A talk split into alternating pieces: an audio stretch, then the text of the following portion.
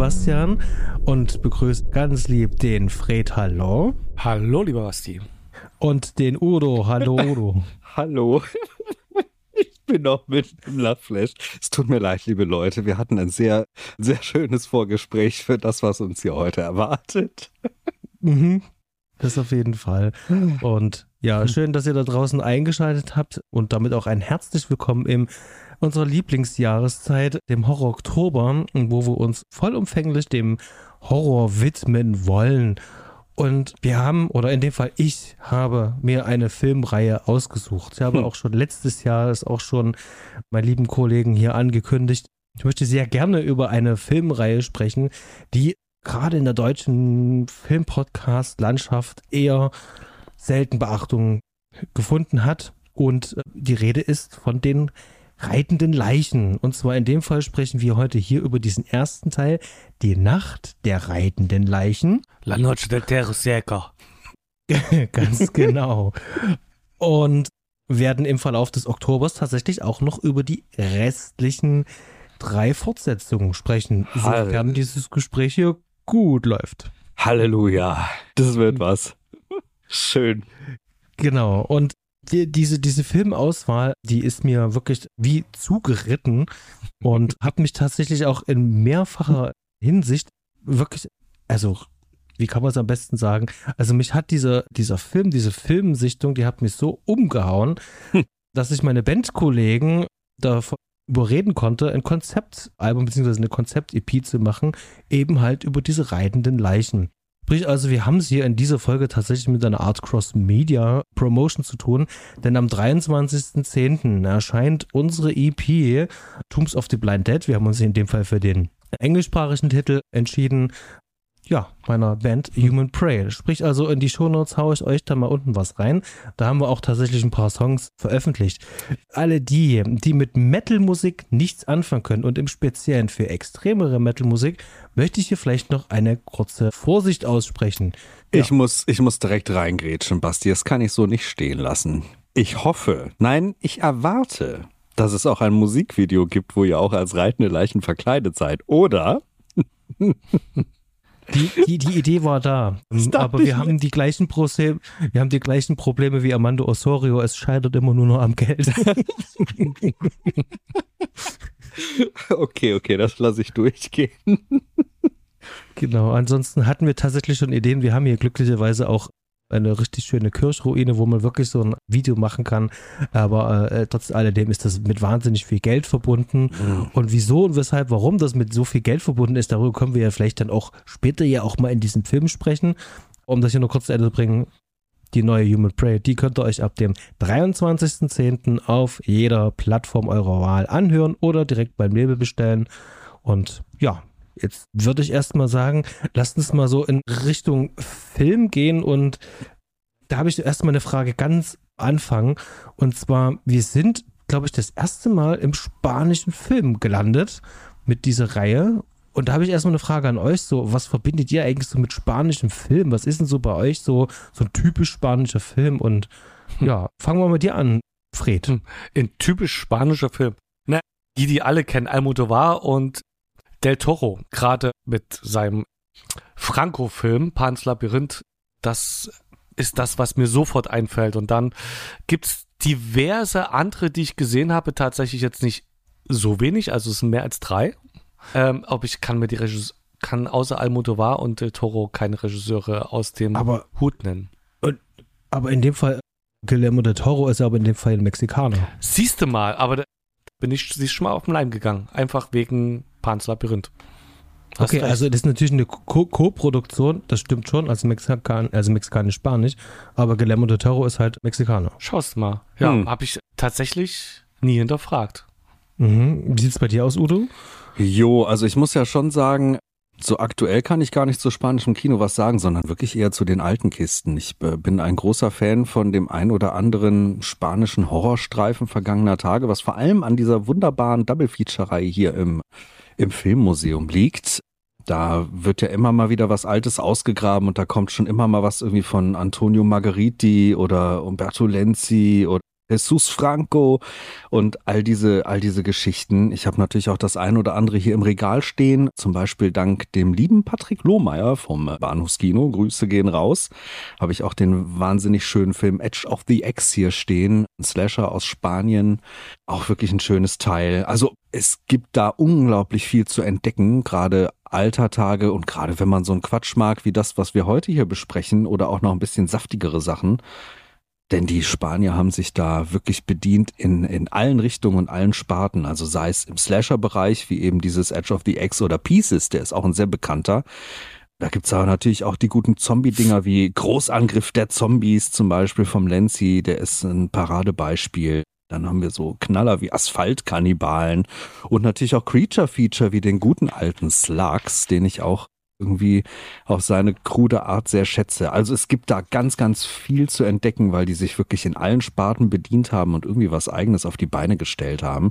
Und ehrlich gesagt, das, was ich bisher da so gesehen habe aus, aus spanischem äh, spanischen Gefilden und alten Zeiten hat zumindest immer irgendwie Spaß gemacht. Es ist nicht alles super brillant, aber das, was ich gesehen habe, ist auf jeden Fall immer irgendwie sehenswert und immer irgendwie auch, ja, kurzweilig, unterhaltsam und bei einem Bier in lauschigem Atmosphäre sehr gut genießbar. Also bei mir so, dass der Alejandro Amenabar, der seinen Film Thesis, also auch in Deutschland hieß der auch der, der Snuff-Movie, also der Snuff-Film, äh, das ist, glaube ich, der erste wirklich bewusst von mir gesehene spanische Film war. Und der lief, das kann ich in den Sinn, im Abendprogramm der ARD irgendwann Ende der 90er. Und das hat mich schon ganz schön umgehauen, der Film. Und dann kamen so eine Filme so von, von Iglesias, wie heißt der, der El Dia del da Besta. Hm, Kennt ihr den? Ja, ja, ja. Mhm. Genau, das, das war ja auch so, so, so ein kultisch verehrter Film, den ich auch hier in einem Sommerkino auch schon mehrfach gesehen hatte, also zweimal in dem Fall. Und also so ein bisschen hatte ich da Spanien auf der Pfanne, aber das war alles so ab den 90ern. Alles, was vor den 90ern passiert ist, das war mir jetzt nicht geläufig. Mit Ausnahme jetzt dieser Filmreihe. Also die kannte ich dann doch schon, war ja auch in den Fernsehzeitungen ja auch immer vertreten. Wenn die Filme liefen, konnte man dann natürlich auch sehen, ach Mensch, die, die, die, die Leichen reiten wieder.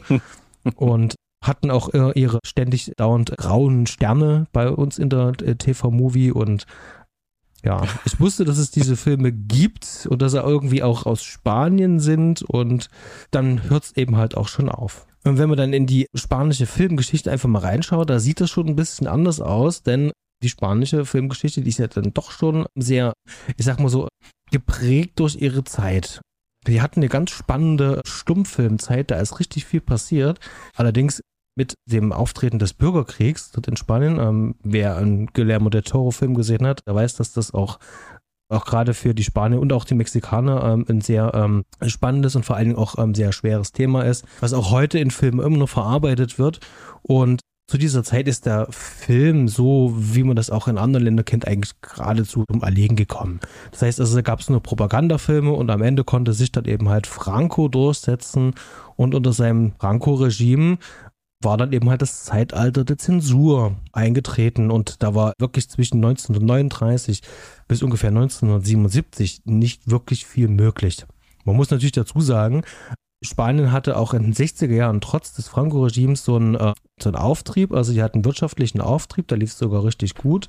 Und man hat auch mit Filmen versucht, natürlich auch Geld zu machen. In Spanien selber war es aber eben halt gang und gäbe, dass man dort Heimatfilme gedreht hat und, und hat dann die Leute natürlich dann da auch ins Kino gelockt. Und ausländische Produktionen, die es dann dort wiederum ins Kino geschafft haben, die wurden ja natürlich dort auch synchronisiert. Das heißt, also da konnte man dann auch den Inhalt nochmal neu bestimmen. Also da merkt man dann doch schon, also die Zensur war da wirklich so ein, so ein ganz großes Ding. Mhm. Trotz alledem haben sich in den 60er Jahren in, in, in Spanien dann auch, mm, also gerade nachdem die ganzen großen Regisseure wie Buñuel und so ja schon längst ja weg waren, aber auch sozusagen die Generation danach, äh, zusammengefunden und haben versucht sozusagen in diesem Regime Filme zu machen, die das Regime schon so ein bisschen so, na, versuchen wie zu unterwandern, sprich also äh, das kritisieren, ohne dass es eben halt auffällt. Und da ging so langsam so, so, so, so ein, ich denke mal, so ein Umdenken auch bei den Filmemachern halt auch los.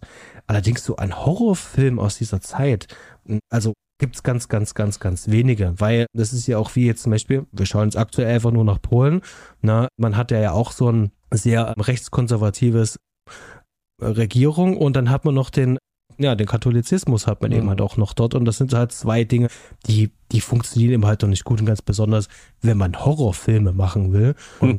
deswegen die einfach deswegen der wahren Kunst im Wege stehen. Sag's wie es ist.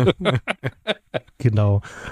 Und deswegen kann man den Film Das Versteck von 1969 so ein bisschen so als so, so ein Umbruch sehen denn der Film war so, so ein bisschen auch so ein Tabubruch. Da geht es um ein Mädchen, was, 19-jähriges Mädchen, was in so einem Nonnenkloster um, unterkommt und muss sich da nicht nur mit sadistischen Mitnonnen sozusagen auseinandersetzen, sondern auch noch mit derlei Übernatürlichen.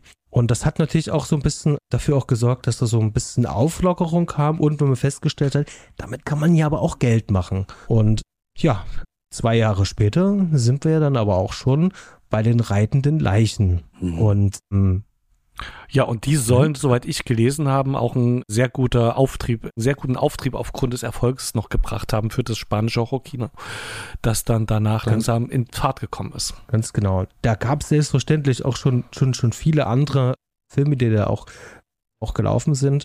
Ähm, aber hier kommt vor allen Dingen auch ein Regisseur auf den Plan, der ja eigentlich selber eher eine andere Karriere eingeschlagen hat, nämlich äh, die Karriere von Armando de Osorio, der Regisseur auch dieser ganzen Filmreihe. Und hier ganz kurz was zu ihm selber. Ähm, er ist ja nicht nur ähm, Regisseur, sondern er ist ja eigentlich auch Bildhauer. Das heißt also, er zeichnet auch und oder hat in dem Fall gezeichnet und hat angefangen, damals in Madrid beim Radiosender zu arbeiten und hat dann auch dort begonnen, Drehbücher zu schreiben und war Assistent bei Dokumentarfilmen. Und es hat wirklich sehr lange gedauert, bis er seinen ersten Spielfilm gedreht hat, nämlich 1963. Wenn man überlegt, dass er 1918 geboren ist, ne, da ist schon ein bisschen Zeit ins Land mhm. gegangen. Und sein erster Film war ein Western. Und vor allem auch ein Italo-Western. Ja. Das finde ich natürlich auch sehr spannend. Der ist jetzt nicht so gut angekommen bei den Kritikern, aber er durfte trotzdem weiter Filme inszenieren. Ja, und dann hat die Unversöhnlichen gedreht, den könnte man eventuell noch kennen, und Malenka war der erste richtig größere Film und dann natürlich 1971 dann Die Nacht der reitenden Leichen. Jetzt schauen wir uns mal ganz kurz mal die Hardfacts an, damit wir ein bisschen Grundlage auch für den Film. Dann, wie bereits gesagt, wir sprechen heute über die Nacht der reitenden Leichen. Der Fred hat es so schön gesagt. Magst du es nochmal sagen? Wie hieß der Film im Original nochmal? Ah, La Noche de Roseco. Genau, sehr schön gehaucht. La Noche del Terro Ciego. Das Ganze ist eine spanisch-portugiesische Produktion und das hat Gründe. Und zwar hat es Geldgründe. Das heißt also, die spanischen Produzenten, die wollten nicht genügend Geld auftreiben, weswegen Osorio tatsächlich nach privaten Geldgebung geschaut hat und hat die gefunden, eben halt in Portugal und so. Mit musste man natürlich dann aber eben halt auch dann Teile auch in Portugal drehen, was jetzt nicht so grundsätzlich verkehrt ist, weil da gab es eben halt auch viele schöne Plätze, gerade dort auch in Strandnähe. Aber so war die ganze Sache nur möglich. Das Ganze ist in spanischer Originalsprache, ist 1971 erschienen und hat in der Uncut-Version 108 Minuten. Hat in Deutschland übrigens keine Jugendfreigabe, muss man dazu sagen. Ich finde allerdings, als es bei so einem alten Film, der, ich möchte mal sagen, vergleichsweise harmlos ist, also wir ja. haben es ja nicht mit einem nackt und zerfleischt zu tun, kann man schon mal sagen, also den Film kann man überall im deutschsprachigen Ausland käuflich erwerben. XT hat eine sehr schöne Fassung rausgebracht, sowohl als DVD als auch auf Blu-ray. Ich habe mir hier dieses Mediabook da geholt und hat auch in dem Fall ein sehr schönes Booklet geschrieben von dem Martin Beine. Das sind knapp 40 Seiten, sehr informativ und ganz viele tolle Informationen. Wie bereits gesagt, Regie, Drehbuch Armando de Osorio. Wenn ich aber unbedingt gerne erwähnen möchte, ist auf jeden Fall Anton Garcia Abril. Das ist nämlich der Komponist des Scores. Und wie ich finde, so das Highlight mit in diesem Film, dem den reitenden Leichen, er war nicht nur spanischer Komponist, sondern auch Musikpädagoge und ist vor allen Dingen in Spanien viel mehr bekannt gewesen für seine Arbeit im Orchester, seine ganzen Orchesterwerke. Die sind dort wirklich elementare Bestandteil eben halt auch dort für die klassische Musik und ja, ist mit vielen Preisen ausgezeichnet worden und äh, dieser Soundtrack ist einer seiner wenigen, die er gemacht hat und vor allen Dingen dieser Score wird für alle weiteren drei Fortsetzungen eins zu eins auch übernommen. Also da wurde nichts nochmal Neues gemacht, sondern wurde einfach nur ganz frech recycelt. Ja, das habe ich gemerkt. An der Kamera haben wir Pablo Ripoll und Schnitt José Antonio Rojo. Und damit hab ich es für heute, zumindest was den Stab betrifft. Lieber Fred, kannst du uns kurz sagen, wer hat da mitgespielt? Das tue ich doch gern. Und zwar einmal eine eine der zwei weiblichen Hauptrollen, äh, die Elizabeth Bella Turner, wird von Lone Fleming oder Fleming oder also es ist eine Dänin, eine quasi ein Importschlager, vielleicht heißt sie auch Lone Fleming, gespielt.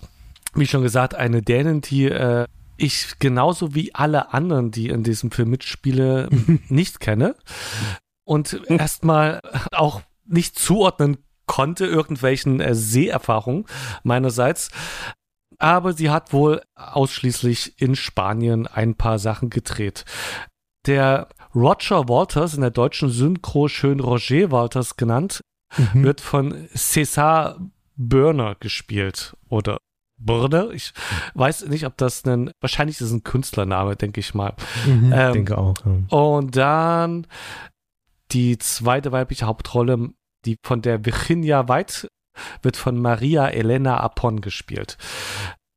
Der Inspektor Oliveira, der in dem Ganzen ein klein bisschen ermittelt, wird von Rufino Ingles gespielt. Und jetzt belegt nochmal, welche Rolle wäre noch wichtig? Der Gerichtsdiener. Ich fand, der stach noch ein bisschen raus. Ja. Ähm, äh, also die, die wichtige schräge Rolle, im zweiten Teil gibt es so eine schräge Rolle auch nochmal. Äh, diesmal von Simon Ariaga gespielt ganz dubioser Typ in dem Film. Ja, ansonsten äh, Petro. Petro ist noch ganz wichtig.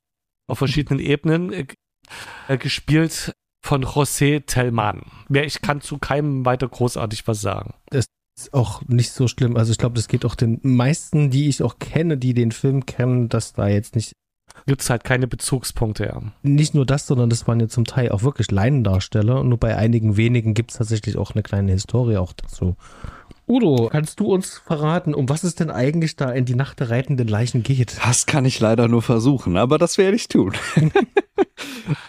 okay, probieren wir es mal. Im finsteren Mittelalter terrorisiert eine Bande von Templern das Umland und entführt immer wieder junge Frauen, die dann als Blutopfer in geheimen Riten geopfert werden. Doch diese Zeiten sind längst vorbei. Virginia und Roger durchreisen das idyllische Gebirge und wandern zu entlegenen Winkeln der Region. Zufällig treffen sie auf Virginias frühere Freundin Bella, die sich dem Pärchen anschließt. Doch das Liebesdreieck sorgt schon bald für Konflikte. Virginia flüchtet deswegen und gerät auf dem Weg durch das Hinterland auf den Boden der verfluchten Festung der Templer. Sie ahnt nicht, dass sie den alten Zauber des Bösen dort aufs Neue erweckt, mit schrecklichen Folgen. Schon bald öffnen sich uralte Gräber und das Böse durchstreift nachts die Dörfer. Wer wird diesmal geopfert werden und wer kann sich retten? Also mir ist da direkt mal aufgefallen, dieses zufällig Treffen beim Durchstreifen der entlegenen Winkel passiert in einem vollbelegten Hotel mit mit ziemlich vielen Menschen am Pool, oder? Eine sehr schöne Einstiegsszene übrigens auch, wie ich finde. Mit diesem schönen Zoom. Und das mit dem Zauber verstehe ich auch nicht, weil die erweckt ja definitiv keinen Zauber. Nee. Die scheinen ja regelmäßig ja da auf ja. Raubzug zu gehen. Ja, richtig. Die Zugleute da wissen ja auch Bescheid, dass da ständig das Böse umherschreitet. Und also es ist eine äh, etwas schwierige Inhaltsangabe, die, glaube ich, mit der heißen Nadel gestrickt wurde. Da können, da können wir ja gerne nochmal gleich reingehen, wenn wir noch uns ein bisschen über das Drehbuch unterhalten wollen. Ach, da Aber vielleicht bevor wir, ja. Ich glaube, es ist vielleicht ein bisschen sinnvoller, vielleicht ein bisschen anders einzusteigen, nämlich über die Inspiration für diese reitenden Leichen, mhm. weil das ist ja auch so eine Idee, die den Armando de Osorio auch wirklich gefesselt hat. Also der hatte dann irgendwann die Idee und wenn sich so eine Idee festbeißt, da hat er auch nicht locker gelassen und ihm kam es auch zugute, dass er eben halt auch so gute Sketches machen konnte, beziehungsweise auch zeichnen konnte und seine Idee gepitcht hat von diesen, diesen Leichen, von diesen reitenden Leichen, mhm. haben auch die Produzenten von ihm auch verlangt, möchte das sozusagen wie eine Art Storyboard schon mal vorzeichnen, dass die also auch wissen, was da hier tatsächlich kommt, weil die Produzenten wiederum selber, die wollten eigentlich lieber gerne Vampirgeschichten oder Werwolfgeschichten, was mit irgendwelchen Zombies haben und aber nicht irgendwelche reitenden Leichen. Das wirkte denen irgendwie zu. Ja, zu altbacken irgendwie, aber so in der Form gab es das sicherlich schon, aber jetzt nicht so markant. Und Osorio selber hat auch gesagt, wo das alles herkommt. Und ich kann das völlig nachvollziehen, wenn man so eine Idee hat, kommt die eigentlich gefühlt von überall her. Das speist sich ja nicht nur aus einer Idee, sondern aus verschiedenen Ideen. Und hier wird zum Beispiel angegeben, also sowas Klassisches wie die Reiter der Apokalypse zum Beispiel. Die sind mit Teil der Inspiration. Dann gibt es ja auch das Buch zu äh, der Legende über Sleepy Hollow, was ja, 19, ja. Äh, 1820 ja schon veröffentlicht worden ist. Da gibt es ja auch diese reitende Leiche. Dann haben wir hier so einen Hammer-Film aus den 60ern, der hier im Deutschen einer von den Titeln heißt Fluch der Verdammten, ja, wo dann eben halt auch tote Reiter vorkommen. Da haben wir noch Filme, einen anderen spanischen Film, sogar fast schon wie so ein Vorgängerfilm, äh, Nacht der Vampire, ist auch ein spanischer Film und dient hier auch so ein bisschen so als Inspiration. Und dann gibt es aber noch in der bildenden Kunst, gibt es zum Beispiel auch nochmal Querverweise. Ne? Also gibt es ein Bild von 1562. Da gibt es so ein, so, ein, so ein apokalyptisches Gemälde von, von Peter Bruegel mit dem Namen oh, Der Triumph des Todes. Genau. Und da sieht man eben halt auch so, so, so reitende Skelette da drauf. Und das sind so alles so grobe Inspirationen gewesen, die sich dann eben halt dann zu dieser Idee verdichtet haben. Und dann hat er sich natürlich noch bei dieser bei dieser Templer-Legende, sage ich jetzt mal, einfach auch bedient. Und dies ja auch sagen umwoben über diesen legendären Templerorden. Da muss ich mal ganz kurz fragen, kennt sich einer von euch beiden ähm, gut mit den Templerorden ein bisschen aus? Ja, gut nicht. Nee, finsteres Wolfgang Holbein Halbwissen aus jugendlichen Taschenbüchern. Also Holbein ist keine zuverlässige Quelle, würde ich sagen. Nein, nein, auf gar keinen Fall. nee. Genau. Aber dieser, dieser klassische Orden, der ja doch damals noch dem, dem Papst unterstellt war, sozusagen wie so eine spezielle Armee, ähm, ähm, Armee der ähm, Jesuiten, ich komme gerade nicht genau auf den richtigen Namen, die dann irgendwann geächtet wurden, weil die waren natürlich bei ihren Raubzügen natürlich auch sehr, was heißt Raubzügen, aber die, da wo eben halt Krieg, wo es Krieg gibt, da gibt es eben halt auch Gefangene beziehungsweise auch Geld und die hatten dann sehr, ziemlich viel und äh, das war dann eben halt auch sehr beliebt. Die wurden dann geächtet und wurden dann ja verfolgt und ausgeräuchert. Und da haben sich natürlich ganz viele Mythen und genau. Sagen eben halt drumherum gerankt. Wer da ein bisschen mehr Wissen dazu haben möchte, den empfehle ich unbedingt den Geschichtspodcast Geschichten aus der Geschichte. Die haben eine Folge über die Tempelritter gemacht. Das ist eine schöne, knackige Dreiviertelstunde. Hier mal noch eine Hörempfehlung. Da könnt ihr mal ein bisschen über die Templer noch ein bisschen, ja, was nachhören. Genau. Ab Film selber kommen die Templer nur einmal kurz namentlich vor. Ansonsten werden die immer als Reiter aus dem Osten bezeichnet. Werden ja, Fred? Das wollte ich gerade fragen. Also, äh, ich hatte gelesen, dass im spanischen Original gar nicht von Templern die Rede ist, sondern nur von Reiter aus dem Orient. Orient. Ja, Im Spanischen wird wirklich nur ein einziges Mal erwähnt. Ich musste selber nochmal nachschauen. Ich war mir auch okay. sicher, dass es da gar nicht erwähnt wird. Da wird es einmal aber nur erwähnt. Ansonsten sind es die Reiter aus dem Osten, die von da das Böse mitgebracht haben. Hm. Witzigerweise ist, haben die kein Templerkreuz auf ihrer Brust, sondern die haben dieses Ankkreuz hm. eigentlich. Das finde ich persönlich witzig, als Templerorden dieses Ankkreuz von drauf zu haben. Ja. ja. Kurze Frage. Wisst ihr, was das Ankkreuz das ist? Also dieses Ensch? Nordischen ähm, Sagenkreis, Mythenkreis. Ägyp Ägyptischen. Äh, nee, Ägypter haben wir jetzt, ja, ja. Ich kann das nur aus diversen Tarotkarten spielen, aber näher befasst habe ich mich damit tatsächlich nicht. okay, also das Ankreuz. Ja, was hast du? Auf jeden Fall multikulturell sozusagen zusammengemischt. Genau, also es gibt halt ganz viele Inspirationsquellen für dieses ganze Ding und das ja, gipfelt dann sozusagen in diesen Nacht der reitenden Leichen. Und zumindest was jetzt die Inspiration und die, die Vorgaben betrifft, ich, ich denke, da haben, haben wir es jetzt eigentlich Lass uns mal in den Film reingehen und wir haben ja schon mehrfach drüber gesprochen. das, das, das Drehbuch. Ich habe bis jetzt hier eine Unterüberschrift beim Drehbuch habe ich geschrieben von dilettantischer Klarheit und ähm, Setpiece-Hopping. Aber ich muss da noch hinzufügen, ich muss da noch hinzufügen, ich, ich muss direkt positiv anmerken quasi, dass es auch eine, eine gewisse Düsternis in sich trägt, die ich wirklich sehr mag. Also gerade wenn man so den gesamten Handlungsbogen, wenn man so möchte, mal genau in den Blick nimmt, ist das schon eine ganz schön zynische und bittere Kiste hier. Ja, auch nicht unbedingt mit dem räudigsten Ende garniert. Also das gefällt mir schon sehr gut. Ich muss da sagen, Drehbuch, top. hm, hm. Also sag muss mal so, das ist das, was ich hm. meine, auch mit dilettantischer Klarheit. Also ich finde die Grundidee tatsächlich wirklich, wirklich richtig gut. Ja. Und du sagst es auch schon genau richtig. Das fängt stark an, es hört auch stark auf. Mhm man weiß, wo die, die Reise irgendwie so hingeht und das Ende ist schon wirklich ganz schön. Das ist schon zynisch, das ist böse. Mhm. Das gefällt auch. Aber es ist eben halt, naja, es ist halt teilweise wirklich sehr, sehr dilettantisch umgesetzt. Wie von jemandem, der sein erstes Drehbuch schreibt, wirkt das Ganze. Und ich gerade, spätestens beim Dialogen hätte ich mir wirklich echt gewünscht, dass da entweder wirklich mal ähm, jemand dran sitzt, der irgendwann mal wirklich schon mehr als zwei Drehbücher geschrieben hat davon auch ein bisschen Ahnung hat und vielleicht auch einfach mal ein Dramaturg oder Dramaturgin rübergegangen wäre. Weil das merkt man hier auf jeden Fall, weil das haut vorne und hinten nicht hin. Und da wollte ich erstmal fragen, weil ihr habt ja offensichtlich ähm, am meisten Probleme ja vor allen Dingen auch ja auch damit. Und da würde ich erstmal anfangen mit dir, Fred. Erzähl mal, Fred, wie fandest du denn eigentlich so diesen Film so jetzt von, von dieser Geschichte her und wie sie erzählt und uns präsentiert worden ist? Alles andere als subtil man war die meiste Zeit recht gut orientiert, weil ziemlich genau immer genau gesagt wird, was gedacht wird gerade oder gemacht wird. Wie soll ich sagen? Ich hatte sehr den Eindruck, eine Telenovela zu, äh, zuzuschauen, gerade am Anfang mit dem Beziehungsgeflecht, was einem da so dargereicht wird.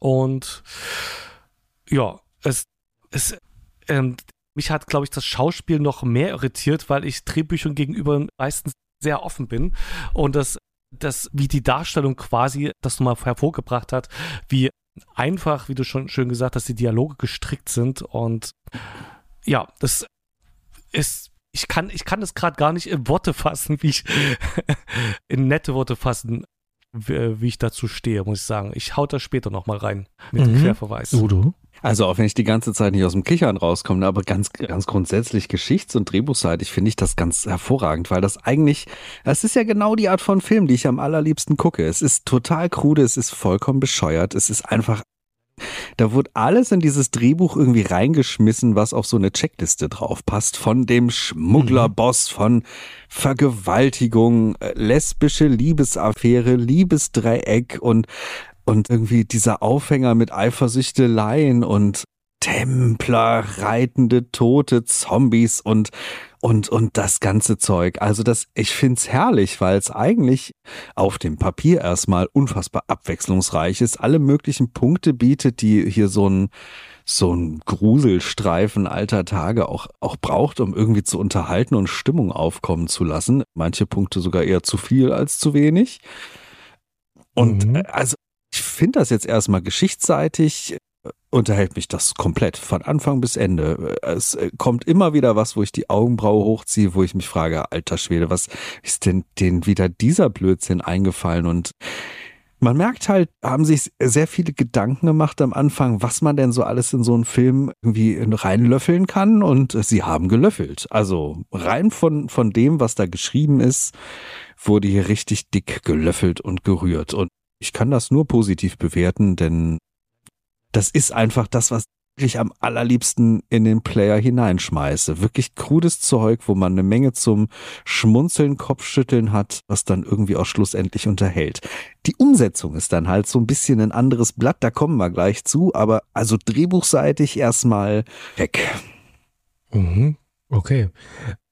Ich hatte ja schon gesagt und auch ja auch geschrieben gehabt, ähm, Set-Piece Hopping. Also man merkt schon, der Film, ah, du hast auch schön gesagt, der hat ja so seine, seine Production Values, die er ausstellen will. Der hat seine Themen, die er da drin eben halt äh, reinbringt.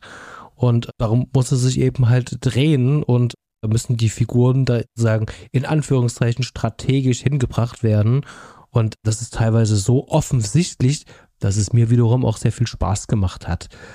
Wohingegen ich tatsächlich, obwohl das heißt hingegen, aber ich hatte trotzdem auch viel Spaß mit den Dialogen. und die Dialoge sind, und das hat Fred schön gesagt, die fühlten sich wirklich sehr Telenovela-mäßig, fühlten die sich an. Also, ich hatte da jetzt nicht auszusetzen dran, weil ich hatte da sozusagen meinen liebischen Spaß daran. Also gerade die Eröffnungsszene da, also was heißt, die Eröffnungsszene, also die Szene nach den Opening Credits ist ja an diesem Pool und spätestens dann weiß man eigentlich ganz genau, was für eine Art von Film wir hier gleich äh, präsentiert bekommen wie hier äh, Figurenkonstellationen aufgemacht werden, äh, wie hier auf äh, einfachste Art und Weise Probleme geschaffen werden, also Konflikte geschaffen werden und wie hier mit Nacktheit umgegangen wird. Ich fand das schon spannend, wenn man natürlich weiß, zu welcher Zeit der Film gedreht worden ist, in unter welchem Regime halt, dass damals Nacktheit eigentlich sogar noch kurz vorher eigentlich noch verpönt und verboten war und jetzt hier sozusagen so offen und freizügig zur Schau gestellt hat, das dann wiederum dann noch ein anderes Geschmäckle, wie ich finde. Also dadurch finde ich das fast schon erstaunlich, was wir da jetzt hier sehen können. Für uns wirkt es äh, wahnsinnig antiquiert und äh, weird, aber für damalige Verhältnisse war das schon einfach so ein riesengroßer Tabubruch. Finde ich zumindest äh, filmhistorischer Sicht wiederum ziemlich interessant. Wie seht ihr das? Also, mir geht es genauso, dass wenn man, es ist ja allgemein die Swing 60s, ne, die ganze Aufbruchära mit der sexuellen Befreiung, die in der in der westlichen Welt stattgefunden hat, wo jetzt äh, dann Spanien das sicherlich da auch mitgekriegt hat und wir das einfach heute aus der Sicht sehen, die das jetzt 40, 50 Jahre später schon wieder eine Entwicklung durchgemacht hat. Aber ich äh, könnte mir gut vorstellen, dass sich das so ein bisschen revolutionär angefühlt hat damals in Spanien, das erzkonservativ-katholischem Spanien da so auf die Leinwand zu bringen. Hm. Ich muss die Rolle rückwärts machen und dein Dialogthema noch schnell aufgreifen, wo wir gerade dabei sind, weil, also ganz ehrlich, ich habe es ja in der deutschen Synchro geguckt und ich habe das Ding direkt zweimal geguckt. Ähm, und ich muss sagen, äh, die, die, die deutschen Dialoge sind neben der Musik mein heimliches Highlight in diesem Film. Also beim ersten Mal konnte ich das noch nicht so würdigen, aber beim zweiten Mal gucken habe ich es tatsächlich mächtig abgefeiert.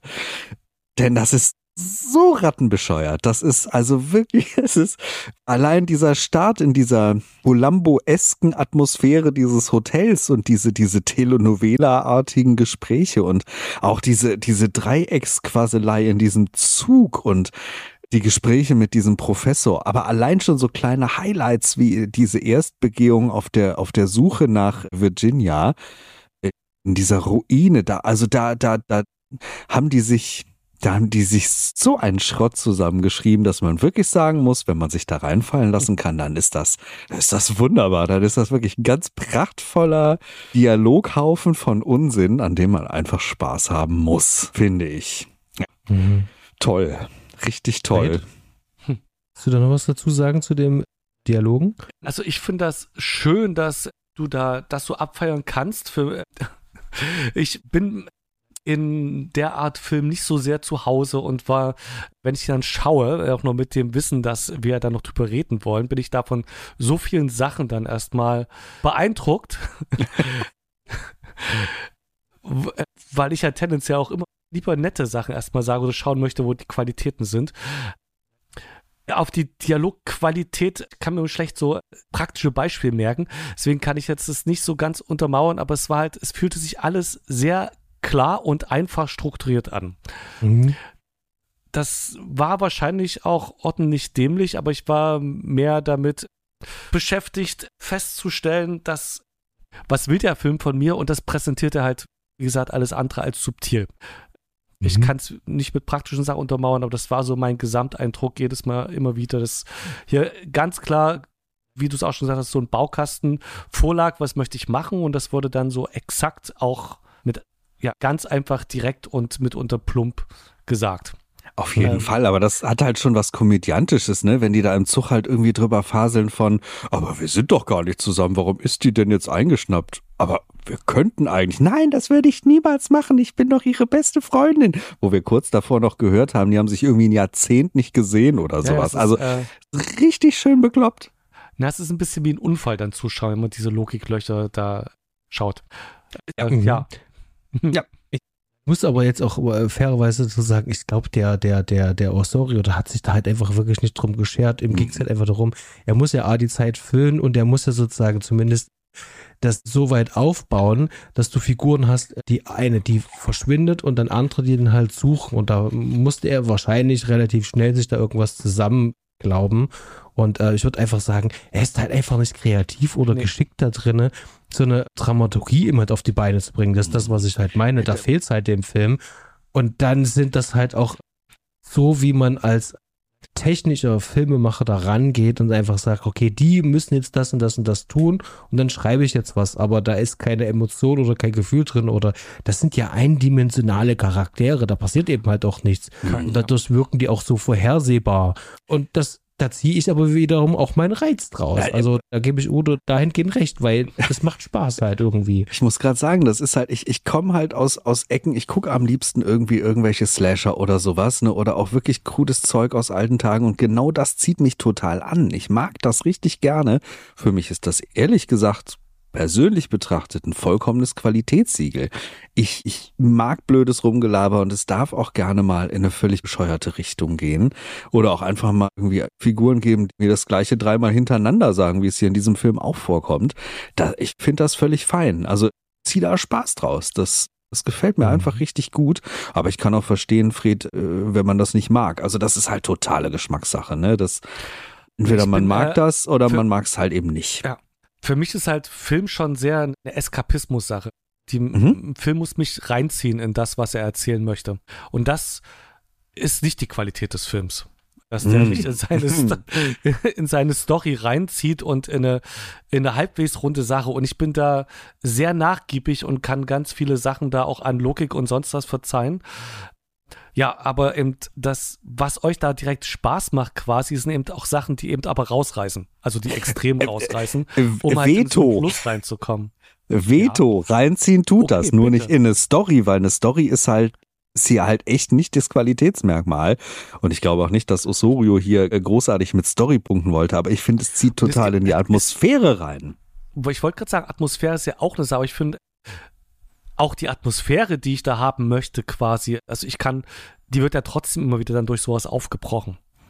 Die, die, mhm. die gruseligen Momente diese, von dem Film kann ich sehr genießen und eigentlich sogar die Anfangsszene, wenn am Pool äh, die Stimmung, die da aufgemacht ist, das sind alles relativ viele schöne Sachen dabei, die aber dann durch, wie gesagt, relativ plumpe Setzungen vom Spiel her hm. etwas mhm. hölzern, äh, dezent hölzern, das, wo ich dann auf einmal mich äh, selber sehe, wie ich eher mit den Schauspielern gerade mitdenke und überlege, okay, was wird der Regisseur gerade gesagt haben, was die machen sollen, also was ist, ich werde halt, ich werde halt aus dem Film rausgeholt, in die Produktion des Films reinzudenken, weil man das Gefühl hat, mehr am Set bei einer Probe zu sein, äh, mitunter, mhm. dadurch, dass das so inszeniert und gespielt ist. Ähm, es ist schön, dass du das sagst, weil ich wollte tatsächlich auch gerade diesen, diesen Bogen da halt auch einfach ziehen von diesen Dialogen immer auch mal zum, zum, zum Schauspiel. Und ich habe da so einen, so einen Satz auch in unsere Notizen eingefügt, den ich jetzt hier nicht unterschlagen möchte, nämlich, da reagiert man auch schon mal, bevor eine Aussage überhaupt zu Ende gebracht worden ist. Und das passiert in diesem Film so häufig, dass jemand eigentlich noch redet und die Person, die darauf aber schon, schon reagiert. Und da weißt du sozusagen, dass es alles schon zurechtgelegt und man, man spielt nicht miteinander, sondern man, man prappelt sozusagen seine Rolle irgendwie runter. Ja, oder merkt so, der Re Regisseur hat gesagt, wenn du das sagst, musst du in die andere Richtung gucken. Und dann guckt halt einer einen ganzen Dialog lang nicht seinen Mitpartner an, sondern guckt halt die ganze Zeit dann in eine Richtung um was zu mhm. verdeutlichen. Oder also irgendwie so eine Sachen, wo man denkt so, okay, da ist keine Interaktion da, sondern da wird halt gerade was laienhaft vorgetragen. Ich unterschreibe das alles, aber für mich ist das was Positives. Das tatsächlich, tatsächlich, also von meiner Warte kam da jetzt erstmal gar keine Wertung, sondern das ist hm. hier, also gerade was mich betrifft, ist es hier erstmal eine Feststellung. Jo. Und muss auch dazu sagen, wenn man die, die weiteren äh, Filme kennt, die Fortsetzung kennt, dann weiß man, dass gerade da an diesem Punkt tatsächlich noch ein kleines bisschen mehr passiert und der vierte und letzte Teil tatsächlich, was Punkt durch Schauspiel, Schauspielführung betrifft, tatsächlich eine absolute Steigerung halt auch ist. Also wo du wirklich Mhm. sagen kannst, wo normalerweise das Ende der Fahnenstange eigentlich angereicht ist, kann man wirklich sagen, was in dem Punkt merkt man doch so, das merkt man auch in dem Cast und halt auch in dem vierten Teil zum Beispiel, das, das bringt schon eine ganze Menge. Hier wurde aber zum Großteil ja mit LaiendarstellerInnen ja auch gearbeitet und gerade die die zweite Hauptrolle, die Virginia zum Beispiel, da finde ich schon, dass die gerade am meisten noch ein bisschen den Regisseur gebraucht hätte, der sie da auch unterstützt. Also an ihr und an ihrem Gesicht, an ihren Augen merkst du eben halt auch, der weiß teilweise gar nicht, was sie da halt tut. Und die Und- muss halt erstmal auch die ersten 20 Minuten des Films tragen. Das finde ich ziemlich geil. Das stimmt. Genau, also das, das, das ist auf der einen Seite natürlich ein bisschen schade, schade für die Schauspielerin natürlich halt auch, weil das sind dann so eine Dinge eben halt, das ist in deiner Vita halt drin, darin wirst du dann relativ schnell reduziert. Das ist immer schade. Also wenn wir jetzt einfach mal die Jetztzeit einfach mal schauen, gucken wir mal uns ihre Karriere an, da ist jetzt nicht so viel ja dann halt gelaufen. Das ist halt wirklich echt schade. Auf der anderen Seite, es hat natürlich seinen gewissen Charme dann wiederum halt auch, also dieses Gesamte. Mhm. Das hast du ja schon so schön gesagt, also Udo, da man kann da natürlich auch ähm, äh, seinen Reiz rausziehen. Aus diesem Definitiv. Ganzen. Ja, das, das, das kann man auf jeden Fall. Und den Reiz auch rausziehen kann man, da muss man jetzt mal kurz den Schwenk rüber machen, zu der ganz hervorragenden Ausstattung, die ja doch irgendwie vorhanden ist. Wenn man sich hier die äh, Schauplätze, die Settings anguckt und dann, dann wirklich auch mal, was da so mit gemacht wurde, da wurde, glaube ich, aus wenig Kohle eine Menge draus gezaubert. Und natürlich allen voran die Leichen selber.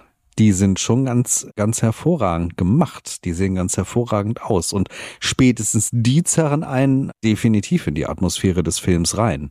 Auch wenn die sich am Anfang ein bisschen Zeit lassen, auf den Plan zu kommen und auch wenn die für meinen Geschmack ein bisschen arg langsam unterwegs sind, Mhm. sind sie sehr schön anzuschauen. Hm. Allerdings, also da, das, also ich finde das Bild und die Ausstattung, was du gesagt hast, sind die Stärken des Films, die auch immer wieder dann zurückholen und den, ja, einen Schauwert haben. Da, da habe ich gleich mal eine Frage. Da gehen wir äh, an den Anfang des Films zurück. Am Anfang sehen wir ja mehr oder weniger so äh, Bilder äh, von äh, unserem eigentlich von unserem eigentlichen heimlichen Nebendarsteller oder Hauptdarsteller, nämlich Bersano. Hm. von dieser, von dieser Festung oder von dieser, was ist das? Abtei oder was, was, was ist das überhaupt? Das war, glaube ich, mal ein altes, äh, wie, wie ein Schlösschen quasi. Also es ist eine Art Burgruine. Ähm, Genau, aber auf jeden Fall sehen wir da so, so, so Einstellungen halt davon. Das sind leichte Schwenks, manchmal auch nur starre Einstellungen. Wir sehen, wie diese Filmeinblendungen sozusagen fast schon shaky sind. Das heißt also, weiß, dass über Rückprojektion abgefilmt worden ist, weswegen das Bild hier ganz besonders christlich ist. Und da wollte ich fragen, diese Anfangseinstellung, diese einfachen Starneinstellungen, hat das euch gefallen? Ja, War das so ein Stimmungsmacher? ja, bei mir schon. Ja, bei mir Da grundsätzlich, grundsätzlich auch, nur dass sich da bei mir direkt ein, ein großes Kernproblem des Films offenbart hat, nämlich generell einfach das Tempo. Das habe ich da schon bemerkt, dass ich es sehr schleppend fand. Auch die Einstellung schon. Atmosphärisch, ja. In den Film reintransportierend und in die Stimmung des Films reintransportierend ebenfalls ja, aber einfach so ein Ticken zu schleppend. Also, das ist natürlich auch ein anderer Punkt. Gleich nochmal das Pacing des Films, da kommen wir gleich nochmal drauf zu sprechen. Mhm. Ich fand das allerdings tatsächlich, ich weiß natürlich, wie es- gemeint ist, fand es aber tatsächlich trotz alledem irgendwie äh, clever, äh, diese Burg, äh, Burgruine schon am Anfang zu setzen. Diese leeren Orte, Mhm. die musst du ja selber erstmal füllen. Und da kommt dann noch die Musik von Anton Garcia Labril dazu. Und die hat so eine unheilvolle Stimmung schon mal aufgemacht, wo ich denke so wie, okay, du weißt schon, wie der Film heißt. Du hast aber schon, schon das Cover gesehen und du weißt, dass sich das wahrscheinlich dann hier irgendwann irgendwie alles abspielen wird. Das heißt also, da wird schon so eine Erwartungshaltung aufgebaut, ohne aber die Leichen jetzt als solches zu zeigen. Und wenn ich jetzt einfach nur an meinen, ich sag mal, jugendlichen Ich denke, alter Ego denke, dann reicht das eigentlich schon aus, um zu sagen, ey, das ist jetzt ganz schön gruselig. Also fühle ich mich wirklich an diese alten Gruselgeschichten auch erinnert, so wie ich mir das gewünscht hätte, wie es in meinem Kopfkino ähm, so abgelaufen wäre. Also Mhm. ich fand das schon cool. Also das, also gerade dieses Stimmung aufmachen und wenn der Osorio in ganz vielen ähm, Disziplinen da eben halt nicht gut ist, was zum Beispiel effektives Dramaturgie anbetrifft oder Schauspielführung. Stimmung kann der aber und das ist so, da hast du es auch schon richtig gesagt, Udo, das ist so ein, so ein ganz großes Ding eben halt in Ausstattung und eben halt auch der Stimmung da eben halt auch zu arbeiten. Ja. Jetzt vielleicht nochmal allgemein gefragt, weil wir schon dabei waren. Wie fandet ihr denn eigentlich die Leichen jetzt als solches? Die Leichen als solches finde ich optisch unfassbar gut wirklich sehen toll aus, auch von den Bewegungen her größtenteils wirklich stimmig und anständig. Ich muss nur sagen, sie sind mir einfach viel, viel, viel, viel zu langsam. Meine Fresse, bis die in die Pötte kommen und aus ihren Gräbern rausgeschlurft sind, wo dann plötzlich diese Geuler herkommen, weiß der Teufel dann, dann sitzen die auf diesen Gäulern drauf und sind immer noch so wahnsinnig langsam und brauchen gefühlt eine halbe Stunde, um ein paar Meter zu schaffen. Also das hat mir arge Probleme bereitet. Und also das, äh, das, da hätte er gerne ja. was machen können, dass er das nicht alles so in ultra slow motion durchzieht, denn also ich glaube, das ist für den Grusel eigentlich ein Fehler. So wie die sich bei dem ersten ja. Kill von Virginia da durch die Gänge schlurfen. Holy moly. Also das, also die musste sich schon unfassbar bescheuert anstellen, um von denen abgemurkst mhm. zu werden. Aber die Leichen selbst sind cool. Also die, die genau sind einfach nur zu lamm mit, mit der Musik dazu und dann teilweise ja schön in Slow-Mo und fand ich in, ich habe den zweiten noch geschaut, in beiden Filmen jedes Mal das Highlight, die, die Atmosphäre, die da geschaffen wird. Und dann nervt es aber, dass, also, das, also die sind halt so langsam und dann denk, habe ich, habe mich gefragt, warum? Und wenn er das so macht, muss er das zwingender doch schaffen, dass die Menschen nicht wegrennen können. Und deswegen, wie du schon gesagt hast, man denkt sich, ihr müsst, also ihr könntet doch einfach weglaufen, ihr könntet sogar noch all eure Sachen packen und nach Hause gehen einfach, wenn die euch nerven, die Leichen. Also so.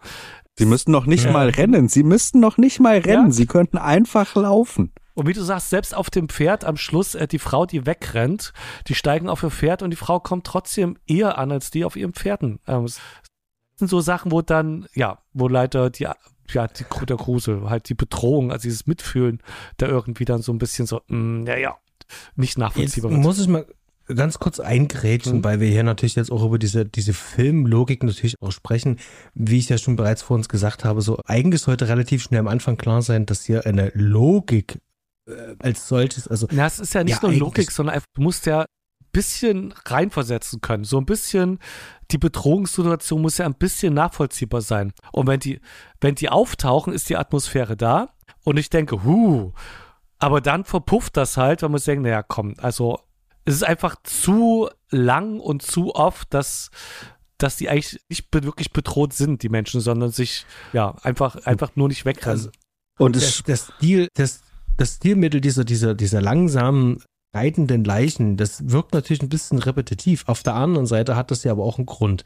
Äh, Udo, du wolltest gerade noch was dazu sagen. Es ist halt das Problem, dass es halt auch mit dem Pacing Hand in Hand spielt und das Pacing hat generell einfach ein Problem und ist zu langsam. Das muss man jetzt auch an dieser Stelle mal ansprechen und es ist einfach diese, diese lahmen Leichen, das ist einfach, das ist einfach ganz unfassbar, weil bei der ersten Szene denkt man sich wirklich, wie lange gucke ich jetzt gerade schon zu, dass die aus den Gräbern kommen? Ui, das fühlt sich jetzt aber wirklich an wie zehn Minuten. Das mögen nur zwei mhm. gewesen sein, aber das macht in mir, dieses Dauer-Slow-Motion macht in mir, dass sich die Zeit so lang anfühlt und das nimmt mir halt auch ein bisschen den Grusel. Das ist auch mein Problem an Night of the Living Dead. Das ist, ist mir zu langsam. Das war damals so für damalige Sehgewohnheiten. Ist das, ist das natürlich genau das, wie es treffen muss. Das war auch bei den alten Dracula-Streifen so und bei diversen Hammer Streifen war das so und so weiter und so fort. Da war das einfach so langsam. Und meistens stört mich das auch einfach überhaupt gar nicht. Aber hier in diesem Film war es mir zu langsam. Einfach total, too much. Total witzig. Gerade in Bezug auf unseren letzten Film, den wir besprochen haben, ich, das fand ich nicht zu langsam. Das konnte ich genießen. Mir wurde es erst zu langsam, als die Menschen hätten wegrennen können. Mhm. Aber dieses diese schönen Einstellungen, wie die da aus den Gräbern langsam rauskriechen. Gut, ein paar waren putzig, also die steifen Hände sehen irgendwie dann manchmal doch, äh, habe ich dann doch manchmal auch schon den Typen gesehen, der im Grab hockt und die Requisite rausschiebt.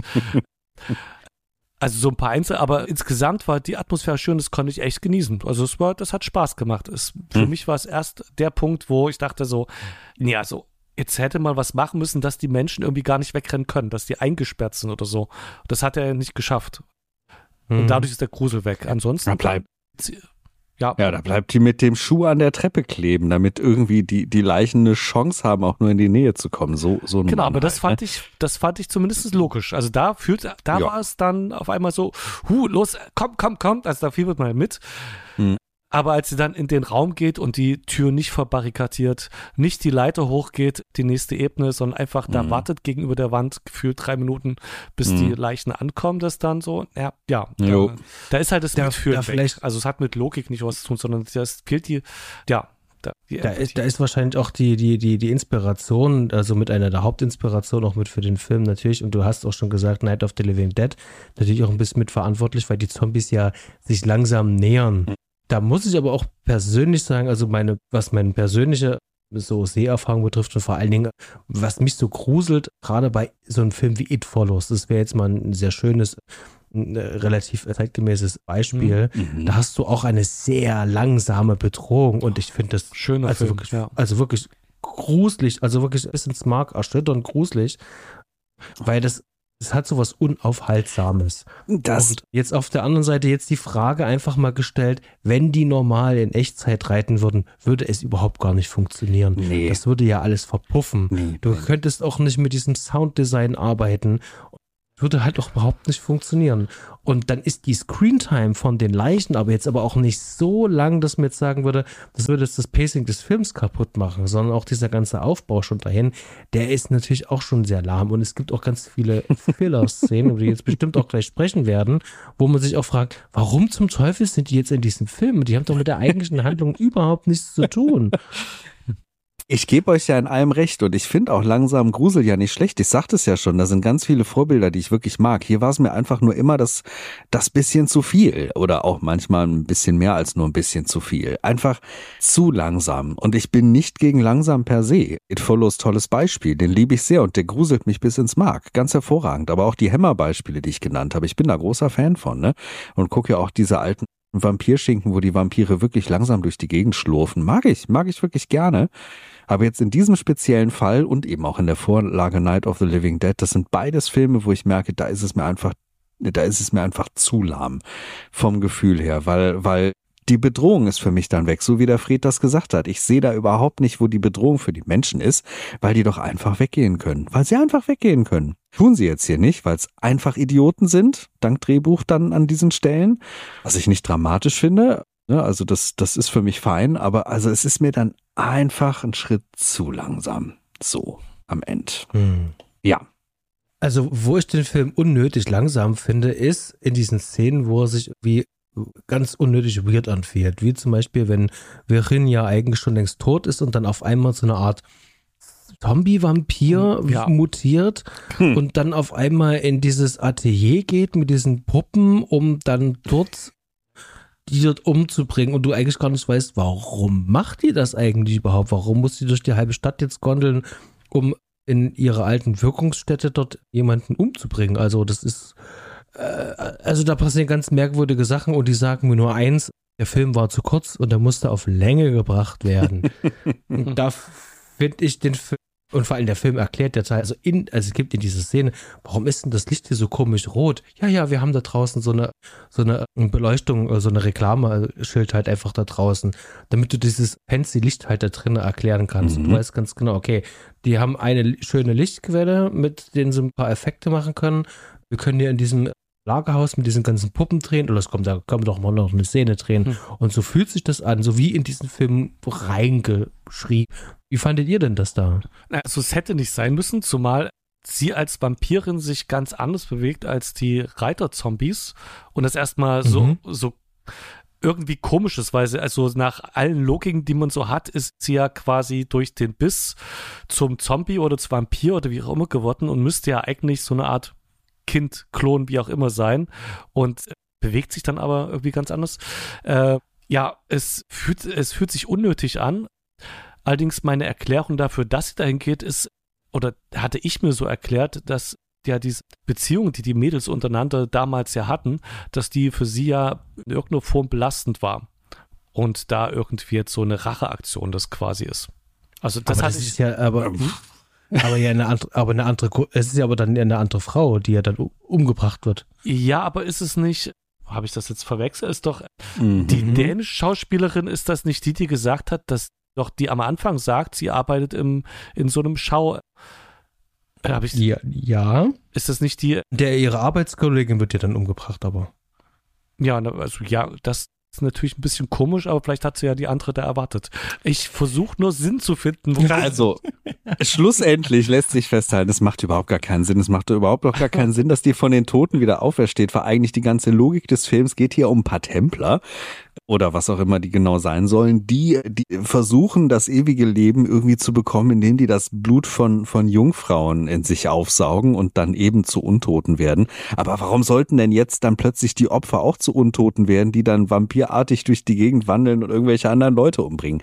Also Sinn ergibt das vorne und hinten nicht. Für mich ist das auch eine totale Dreckgeschichte, wo hier irgendwie einfach noch ein bisschen Zeit geschunden werden musste. Und das merkt man ja auch an allen Ecken und Enden, dass hier Zeit geschunden werden musste, um irgendwie die, die Screentime zu füllen.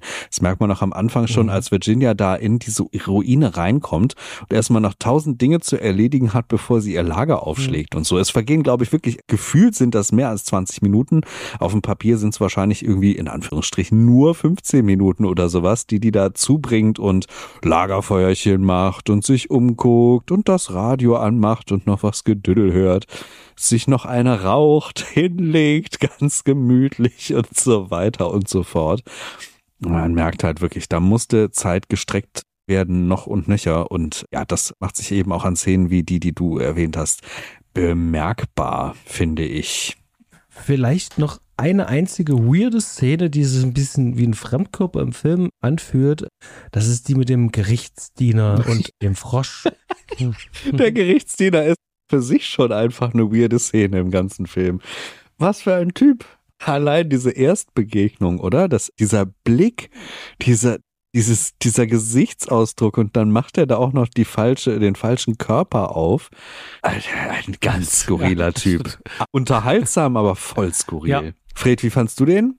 Perfekt, genau sowas mag ich. Also es so eine das fand ich absolut sehenswert. Es ist so Mhm. sinnlos schräg einfach und ja, so eine abstruse Person, die einen äh, ja irgendwie na, rausreißt aus dem ganzen Geschehen, aber auf eine angenehme Weise, also dadurch aber auch reinzieht, weil man ja einfach wissen will, was ist denn hier Mhm. los? Also warum, was ist das für einer? Ist der so, ist der jetzt irre? Hat er, ist es absichtlich, dass der so, also ja, irgendwie zieht das den Film rein, lockert das Ganze auf und macht es spannend und ja, ich finde es fantastisch. Ich Hat schon was Monty-. Auf jeden Fall, er hat schon Ja, was Monty Monty Python-mäßiges, finde ich. So von der Art, wie der auftritt und dann auch die Nummer mit dem Frosch und der Frosch im Blut. Sehr artifiziell übrigens. Also wirklich, das fand ich auch sehr schön eigentlich, muss ich sagen. Mhm. Doch, doch, unterhaltsamer Typ. Es, äh, der Film wäre viel weniger unterhaltsam ohne diesen Typen und die ganzen Auftritte. Das stimmt. Und wer mich aber am meisten amüsiert hat, weil ich diese Auftritte jedes Mal immer so, fast so ein bisschen wie in so einem ganz antiquierten James Bond-Film fand, so ein nach, nach dem Motto, ich habe auf Sie gewartet, Mr. Bond. jedes Mal, wenn Inspektor Oliveira auftaucht, aus dem Nichts heraus auftaucht und kurz kommentiert, dass er das alles beobachtet hat Ja. und sehr interessant findet. Ja. Ich denke mir, wo kommt dieser Typ her und warum? Dann kommt er da auch so um die Ecke geschlichen mit einem Gesichtsausdruck wie Inspektor Clouseau persönlich. Das ist ganz hervorragend. Ja. Ein Typ, ehrlich. Und also der ermittelt ja genau gar nichts, ne? Aber der ist trotzdem immer irgendwie da. Schön.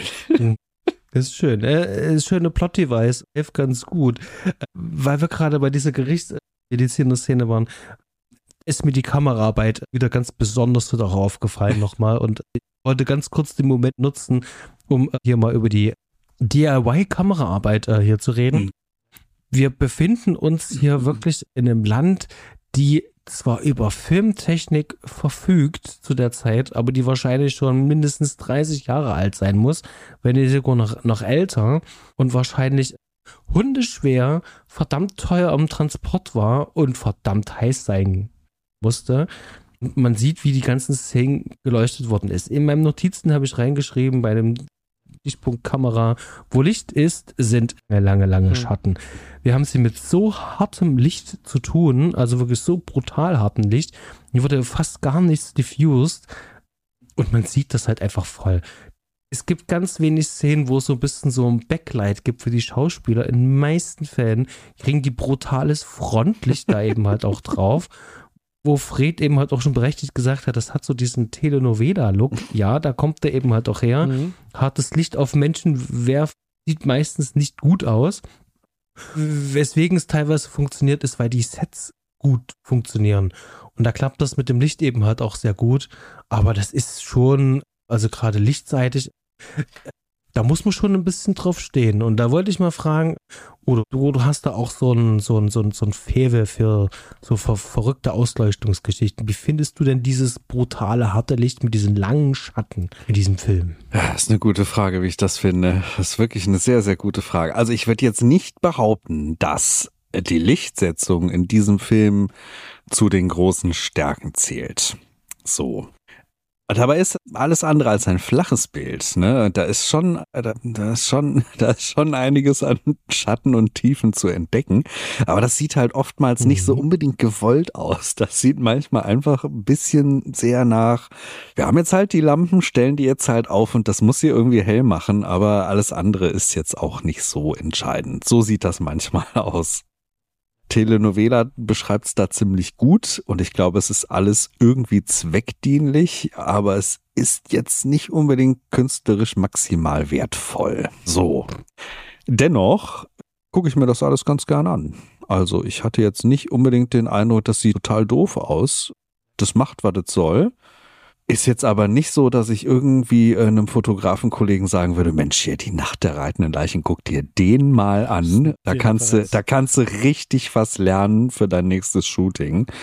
Äh, nee, das wird man mich nicht sagen hören. Aus Gründen, nämlich. Ich muss kurz noch was sagen. Also, wenn es um die Leichen selber geht, da habe ich das Gefühl, da kommt die Kreativität raus. Da kommt sozusagen, los, komm, erstmal ein bisschen Gegenlicht machen, ich will die Silhouetten sehen.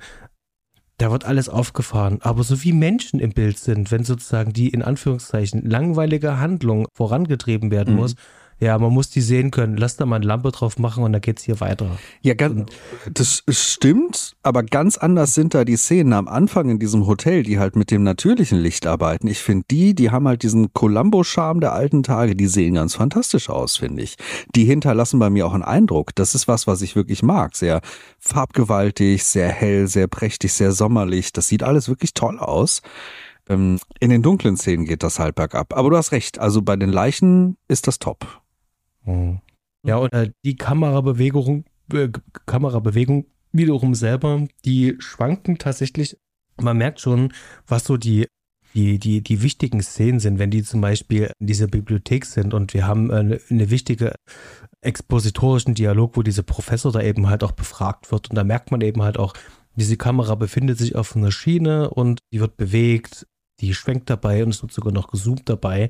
Und das ist alles in einer Einstellung. Da, da merkt man eben halt, es war eine wichtige Szene, die die dort drehen konnten. Die hatten wahrscheinlich einen ganzen Tag, um die dort drehen zu können. Und da merkt man dann wirklich so, das wirkt dann auch ganz fluide. Und dann gibt es wiederum andere Einstellungen, wo ich mich frage, so wie, ja Leute, äh, habt ihr bloß fünf Minuten Zeit gehabt jetzt, äh, um das hier einzurichten und habt das hier runtergeballert? Also das ist so, da merkt man dann eben halt da das Budget halt darf das nicht vergessen, weil viele Leute denken so, ja, das ist dann alles in den Effekten oder sonst was drin. Wenn die Effekte einmal gemacht sind, dann sind die gemacht, dann, dann, dann, dann ist das safe. Wichtiger ist eben halt, die ganzen Menschen zur gleichen Zeit am gleichen Ort zu halten. Das kostet ja Geld. Und äh, gerade mit vielen Kamerabewegungen und mit wo viel gestaged werden muss und Schauspieler stehen müssen, Wiederholungsgefahr besteht, spätestens dann geht es eben halt auch mal schnell ins Geld. Und der Film hatte eben halt nicht viel Geld. Und wenn man sieht, dass die ja teilweise zwischen Madrid und Portugal hin und her gekarrt sind, Anfang der 70er, das Zeug muss ja trotzdem von A nach B gekarrt werden. Also auch damals schon. Für so eine kleine äh, Produktion ist das schon aufwendig. Normalerweise Studio und maximal in Umgebung des Studios draußen irgendwo drehen, aber nicht mehr. Und der traut sich der Film, was das betrifft, ja gerade mit den Locations doch schon eine ganze Menge. Und nutzt sozusagen eben halt in puncto Ausstattung beziehungsweise Sets eben halt da sein Geld, aber nicht, wenn es darum geht, die wichtigen Sachen drehbuchseitig irgendwie, ja, gut mit Zeit zu füllen und vor allen Dingen ähm, sich Zeit zu nehmen, um mit den Schauspielern zu arbeiten. Mhm. Mhm. Jetzt habe ich natürlich sehr lange schon wieder ausgeholt und habe aber auch schon so ein paar Punkte der Regiearbeit, ja aber auch schon mit ähm, vorweggegeben. Diesen Punkt habe ich äh, so schön untertitelt mit Ich bringe die Idee auf die Leinwand, egal wie. und wir, wir haben es eigentlich mehr oder weniger schon, eigentlich schon äh, die ganze Zeit schon gesagt. Der Film ist natürlich halt auch äh, ein Kind seiner Zeit, seiner Möglichkeiten, seines Budgets. Und äh, was, also was mich so ganz doll fasziniert an dem Osorio ist wirklich einfach nur, dass der das unbedingt machen wollte und da nicht locker gelassen hat und einfach dran geblieben ist. Ich finde sowas, das merkt man dem Film eben halt auch an. Und man merkt eben halt, okay, hier ist was schiefgegangen, hier ist was schiefgegangen. Das macht den Film für mich aber auf so vielen Ebenen schon wieder, wieder besser. Und da wollte ich euch mal kurz befragen, wie ihr das denn eigentlich so seht. Äh, die Idee von Osorio. Äh, tolle Idee und ich finde gut, dass er es gemacht hat. Also, wie gesagt, ich mag so einen Schmarren und ich mag, wenn Leute einfach ihren Traum verwirklichen und ihre Idee verfolgen und das ist hier für mich absolut geglückt, auch wenn ich hier und da ein bisschen was zu kritteln habe, ist das dennoch ein Werk, das ich immer mal wieder, glaube ich, in den Player schmeißen werde und das mir jetzt auch jedes Mal, wenn ich es mehr gucke, ein bisschen mehr Freude bereitet. Jetzt nicht vielleicht unbedingt wegen der Dinge, weshalb Osorio Freude bereiten wollte, aber das ist ja auch unterm Strich eigentlich egal. Denn Hauptsache, ich habe mhm. Spaß an dieser Kiste. Ich muss jetzt hier aber trotzdem ganz kurz nochmal ausholen und, und die Bühne nutzen, denn wir haben den eigentlichen Hauptdarsteller dieses Films noch überhaupt nicht benannt. Und hier steckt eigentlich so eine tiefe Geschichte und eine Charakterentwicklung drin, schon fast eine Art Heldenreise, ein, ein Märtyrer, ein, ein wirklich jemand, der, der wirklich eine Entwicklung durch den ganzen Film hindurch macht und wir haben ihn, wir haben ihn einfach ausgelassen. Und das ist der, ja, was ist es? Der Kompagnon, der Sohn des Lokführers. So, der ist nämlich hier eigentlich der König. Der ist hier eigentlich das, um was es geht, glaube ich, irgendwie mit nur ganz leicht ironischen Untertönen. Denn der verfolgt uns ja den ganzen Film über und bei dem passiert ja wirklich was. Der hat ja wirklich als einziger hier in dem ganzen Ding sowas, was man eine Charakterentwicklung nennen könnte, was irgendwie drehbuchüblich wäre, denn er wird vom Hasenfuß, der unter dem Scheffel seines ja, Vaters, Fahrers, was auch immer das genau dann ist, steht, wird er sagt sich los, entwickelt sich wirklich zum Helden, der die Frau dann retten möchte und auch rettet und dafür den, den Märtyrertod stirbt. Halleluja.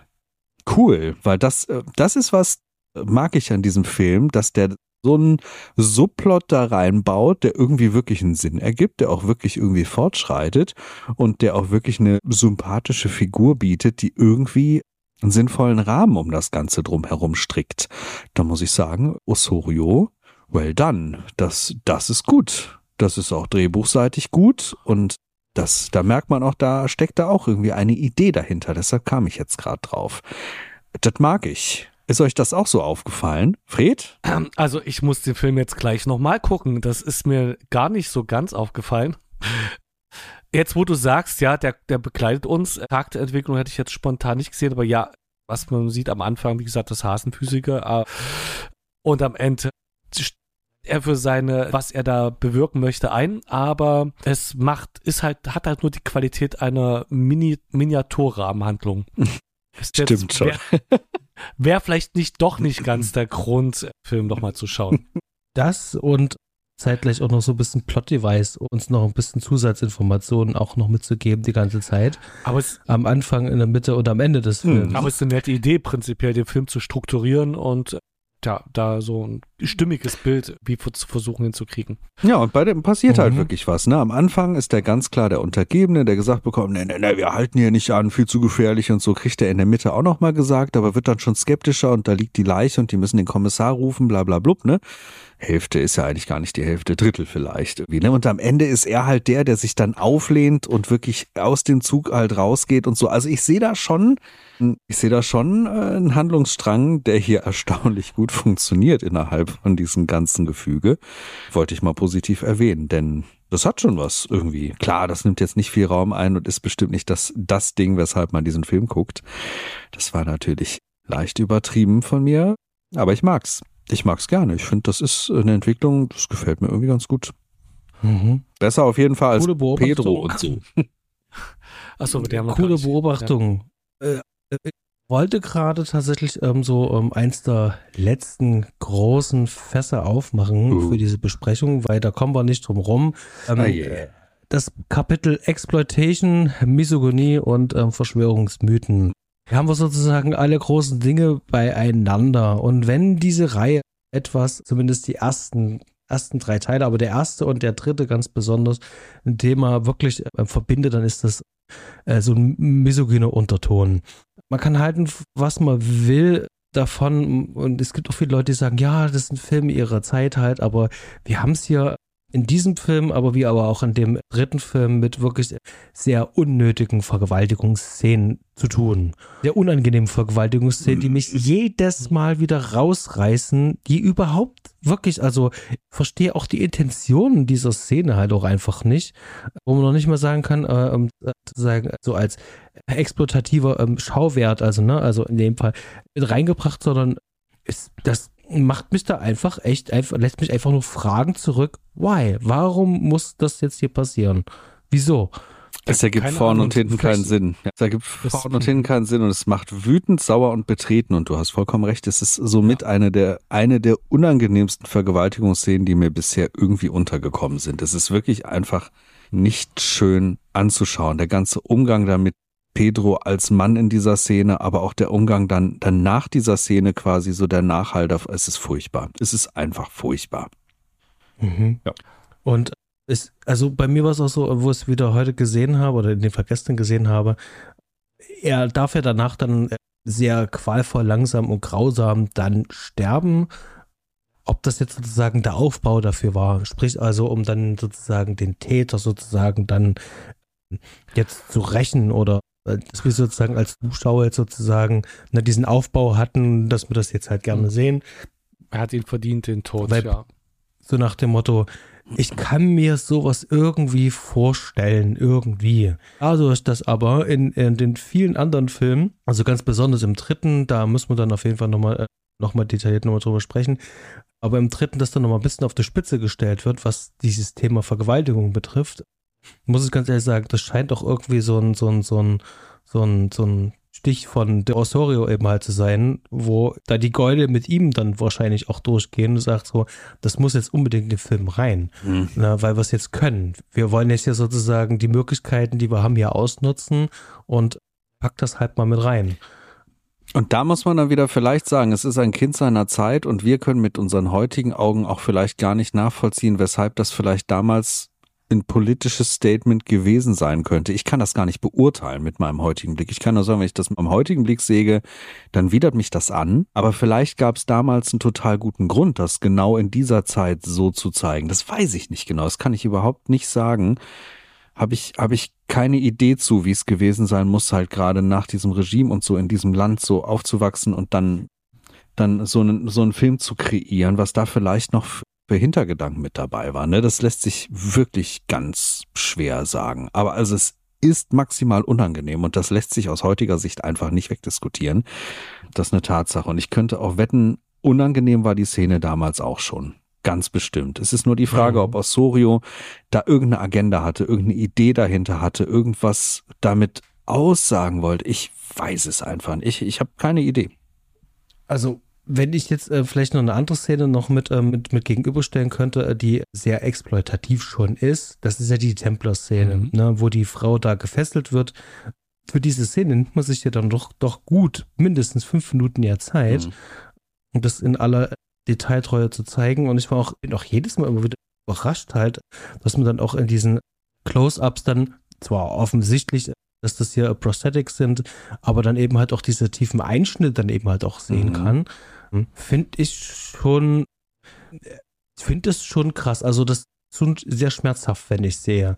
Wenn ich allerdings wieder das auf die Zeit zurückbreche, wo er gedreht worden ist, in welchem Land das halt gedreht worden ist, dann habe hab ich hier so dieses Ding halt wahrscheinlich, also das Land, zu dieser Zeit gab es weniger Probleme, wahrscheinlich äh, Menschen zu zerstückeln, als Nacktheit zu zeigen. Und hier haben wir beides auf einmal. Mhm. Und wir haben hier sozusagen wie so ein Vehikel. Anders kann ich es gerade nicht nennen.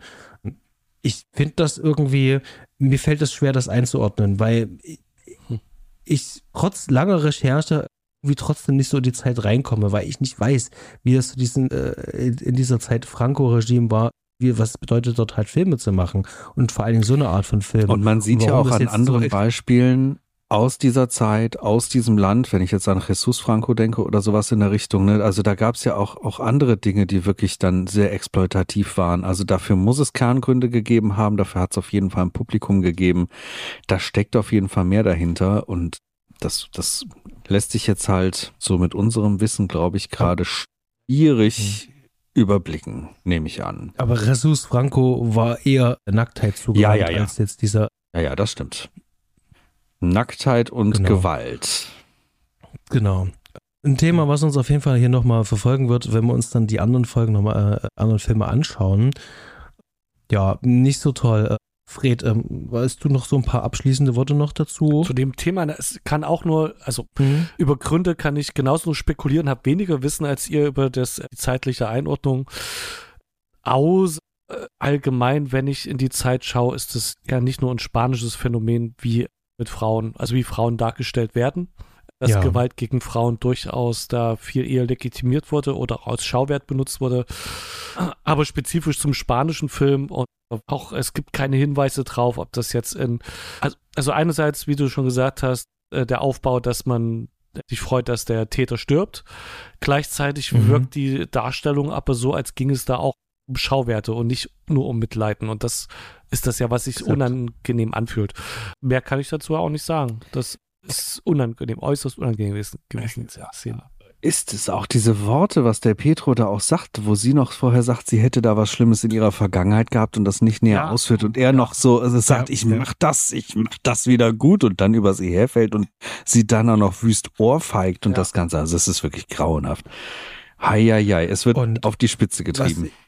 Was, was ich persönlich wirklich sehr interessant fand, war wirklich danach, dann, nachdem sie sich wieder zuknöpft. Das ist eine von den wirklich wenigen Szenen, wo ich das Gefühl habe, ich nehme beiden gerade ab, das, was sie da gerade tun, dass das wirklich echt gut geschauspielert Mhm. ist. Er guckt so ein bisschen, so ein bisschen habe ich, äh, bin ich hier gerade ein bisschen über die Stränge geschlagen und sie ist wirklich betreten eben halt. Mhm. Und ich fand das irgendwie es hat dieser Szene noch mehr Tiefe irgendwie gegeben, weil das war nicht so comichaft überhöht wie viele andere Sachen in diesem Film, sondern das, das fühlte sich alles schon ganz schön echt an. Und da kommt dann nochmal die Nachfrage, warum musste sich das jetzt so echt anfühlen, während gegen der Rest eher so beiläufig war? Also ich hatte, also ich fand die Szene auch dann ganz komisch, diese Auflösung, die eigentlich keine war. Und ich hatte mir schon fast Mhm. gedacht, das waren einfach die Schauspieler, die nachdem sie es gespielt haben, also dass sie gar nicht spielen, sondern sich unwohl fühlten, dass sie das jetzt machen musste, mussten die Szene drehen. So fühlt es jetzt also ganz Mhm. komisch. Es passt, Ja. passte auch einfach irgendwie nicht zum Rest, also auch nicht danach rennt sie ja weg und er rennt hinterher. Es war irgendwie so ein, ja, ganz, ganz komischer Moment. Voll. Ja, und daneben haben wir dann so eine lesbische Ja. Liebesszene, die sich halt so total gekünstelt und gestellt und vollkommen unangenehm anfühlt. Mhm. Fand ich zumindest. Also wirklich auch ganz, ganz, ganz schwierig, wo man merkt, die beiden fühlen sich echt einfach unglaublich unwohl in ihrer Haut und in diesem Moment und in dieser Szene. Man merkt, beide wollten das überhaupt gar nicht gerne so schauspielern.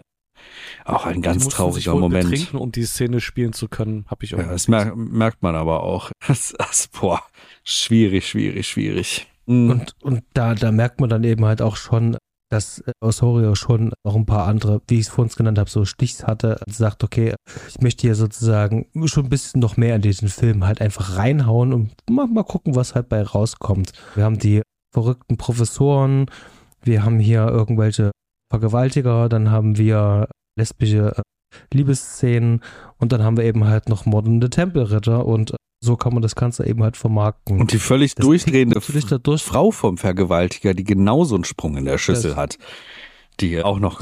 Kurzerwähnung finden soll, weil die hat ja auch eine ganz unglaubliche Szene, wie sie da Hure über die Frau herfällt und anfängt auf sie einzudreschen. Unglaublich, wirklich unglaubliche Szenen, die sich da ereignen. Mhm. Das hat ja in Summe wirklich was eher Exploitatives und das, obwohl der Film aber jetzt nicht klassisch exploitativ ist. Mhm. Aber so in Summe so, wir haben hier unsere Schauwerte, die müssen da alle reingebracht werden und es hat halt halt ein Geschmäckle. Und Ja. sorgt bei mir natürlich trotz, trotz alledem immer, immer wieder äh, so sehr ich dieses ganze Grusel-Setting mag, eben halt, dass es da so, so diese inneren Abzüge wirklich in der B-Note da halt auch für immer für mich gibt. Immer. Mhm. Mhm. Jetzt sind wir von diesem, äh, ich sag mal, doch sehr schweren, harten Themen. Äh, vielleicht einfach nochmal eine kleine Überleitung, nämlich, kann man das Ganze denn eigentlich wirklich alles ernst nehmen? Einfach mal eine Frage an euch. Kann man das alles ernst nehmen? Ist das wirklich so ernst gemeint? Oder was sagt ihr dazu? Fred. Ich bin mir da gar nicht so sicher. Ich hätte jetzt, meine Vermutung ist, der Regisseur hat genau diese, diese Versatzstücke im Kopf gehabt und wollte daraus einen Film machen, der wirkt. Und hatte gar, gar nichts Ernstes im Sinn, außer seine reitenden Leichen in irgendeinem netten, also in einem netten Kontext zu zeigen und zu einem halbwegs brauchbaren Film zu schmieden. Äh, und mhm. ernste Untertöne, also beabsichtigte, würde ich da eigentlich nicht erkennen. Aber da wir jetzt so viel darüber geredet haben, über die Möglichkeiten, äh, weiß ich auch nicht, ob man das komplett wegwischen kann. Ob da nicht doch irgendwelche tieferen Ansinnen, sei es denn bloß eine Kulturrevolution, ähm, nur in Anführungsstrichen ja, angedacht sein könnte. Wie seht ihr das? Ich wisch das komplett weg. Ich glaube, der wollte reines Unterhaltungskino machen und da ist wirklich absolut gar nicht ernst zu nehmen. Und ich glaube, das hat er eigentlich dann schlussendlich auch geschafft. Ich glaube, die wussten alle ganz genau, was für eine Art von Film sie hier gerade machen, was sie da wegkurbeln und worin sie da gerade so rumspielen und haben das mal mehr oder mal weniger gut hinbekommen und wollten irgendwie auch eine ganz gute Zeit haben, möglichst, würde ich tippen. Aber ah, ich glaube, ernst zu nehmen ist ja wirklich wenig. Also das ist, es ist Grusel, Schmonzetten, Schnodder, Schlons und das, das, das will's halt auch sein. Also das klappt auch so und ganz tiefe, ganz tiefe Dinge sehe ich hier nicht. Höre ich hier auch nicht. Nee, nee. Mhm. Basti. Ich sehe hier wirklich echt einen Filmfan. Ich sehe hier jemanden, der wirklich ganz gerne alte Horrorfilme geschaut hat, sich mit Gruselliteratur auseinandergesetzt hat, vielleicht den einen oder anderen Shelley- oder Byron-Roman nochmal gelesen hat und einfach, äh, einfach da so einen Film machen wollte. Der wollte einfach einen Film machen, weil er Fan wirklich von diesem ganzen Material ist der hat sich da selber was zusammengedichtet mit diesen, mit diesen Leichen. Der hat an die Idee geglaubt und hat halt einfach diesen Film halt einfach gemacht. Und deswegen kann man das alles gar nicht so ernst nehmen. Er hat natürlich das Filmemachen und dieses Horrorfilmemachen für sich selbst auch schon ernst genommen, aber dieses Source Material, was er da geschaffen hat, das hat er jetzt nicht so ernst genommen. Das merkt man eben halt auch daran, wie, wie, wie, wie egal ihm ja auch die Figuren ja teilweise ja auch sind. Und wenn wir uns jetzt die, die ganzen Fortsetzungen einfach auch anschauen, er nimmt ja dieses Thema der reitenden Leichen und ähm, formt das einfach beliebig um. Sprich also, wenn man den dritten vor dem ersten gesehen hat oder den vierten vor dem zweiten oder sonst irgendwas, spielt das überhaupt gar keine Rolle, weil er einfach ähm, dieses Thema der reitenden Leichen einfach auch nur nutzt. Und das ist ja auch irgendwie auch spannend.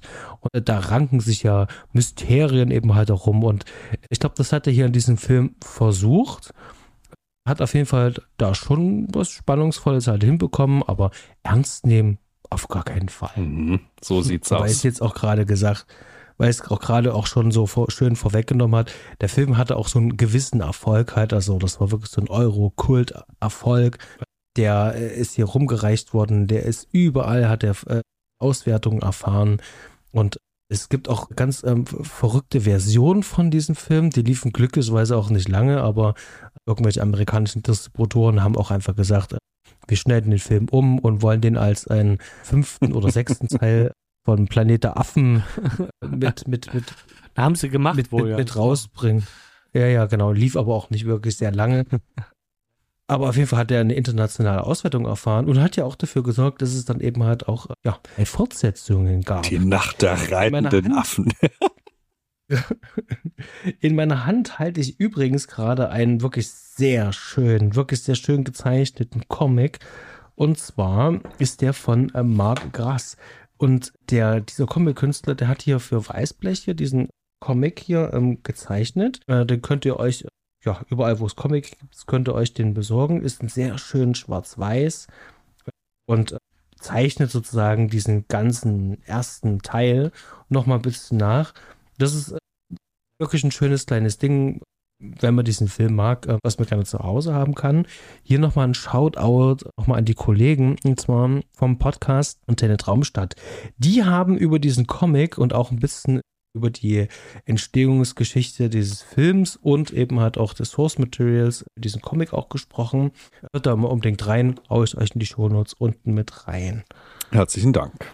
Hm. Weil wir jetzt so ein bisschen über die gruseligen Parts gesprochen haben, aber ich möchte ganz kurz nochmal äh, lobend erwähnen, diese launchigen Parts, die da drin sind. So, das hm. erinnert mich an alte Pater Brown Geschichten. Ich weiß es auch nicht, aber das hat mir einen unglaublichen Spaß gemacht. Irgendwie packt mich sowas. Ne? Und wenn man jetzt so diese Columbo-esken Szenen und diese Pater Brown-artige Mucke nimmt, das, das hat ja auch nochmal so einen ganz eigenen Vibe, der irgendwie in diesen gewissen Szenen, das, das hat mich vollgekriegt. Das hat mich vollgekriegt und wirklich, wirklich begeistert. Ich weiß nicht, Basti, du hattest die Musik auch lobend erwähnt.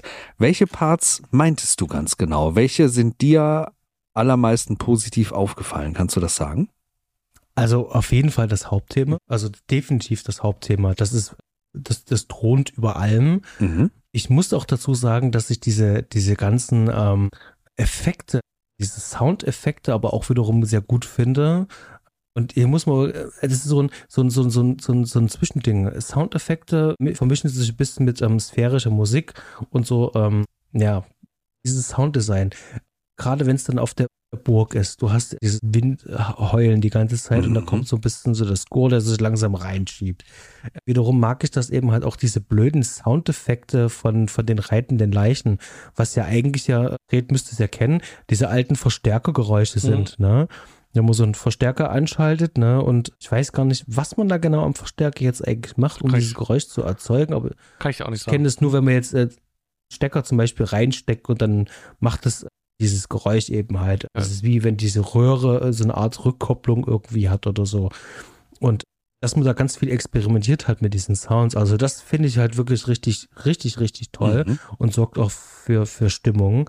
Und weil du es aber jetzt gerade sagst, so diese, diese Lounge-Musik, gerade die Lounge-Musik am Anfang, wenn die da an dem Pool sind, die ist mir präsent im Ohr. Mhm. Ich finde die aber blöd. Die hätte aber auch in so einem Soft-Porno-Film mhm. oder Soft-Sex-Film aus den 70ern halt auch sein können.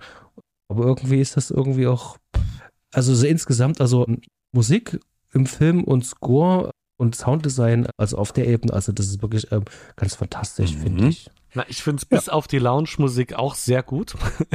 Du findest die Lounge-Musik äh, nicht gut? Boah, ich liebe diese Lounge-Musik. Leute, was ist äh, los mit euch? Das geht ja gar nicht. Ne, es kommt, es ist ein bisschen filmabhängig ich habe ein paar Assoziationen zu der Art von Musik, genau zu irgendwie 60er, 70er Jahren Filmen, die ich gar nicht zuordnen kann, die ich aber auch äh, ja ganz viel zwangsweise schon als Fernsehkind gesehen habe.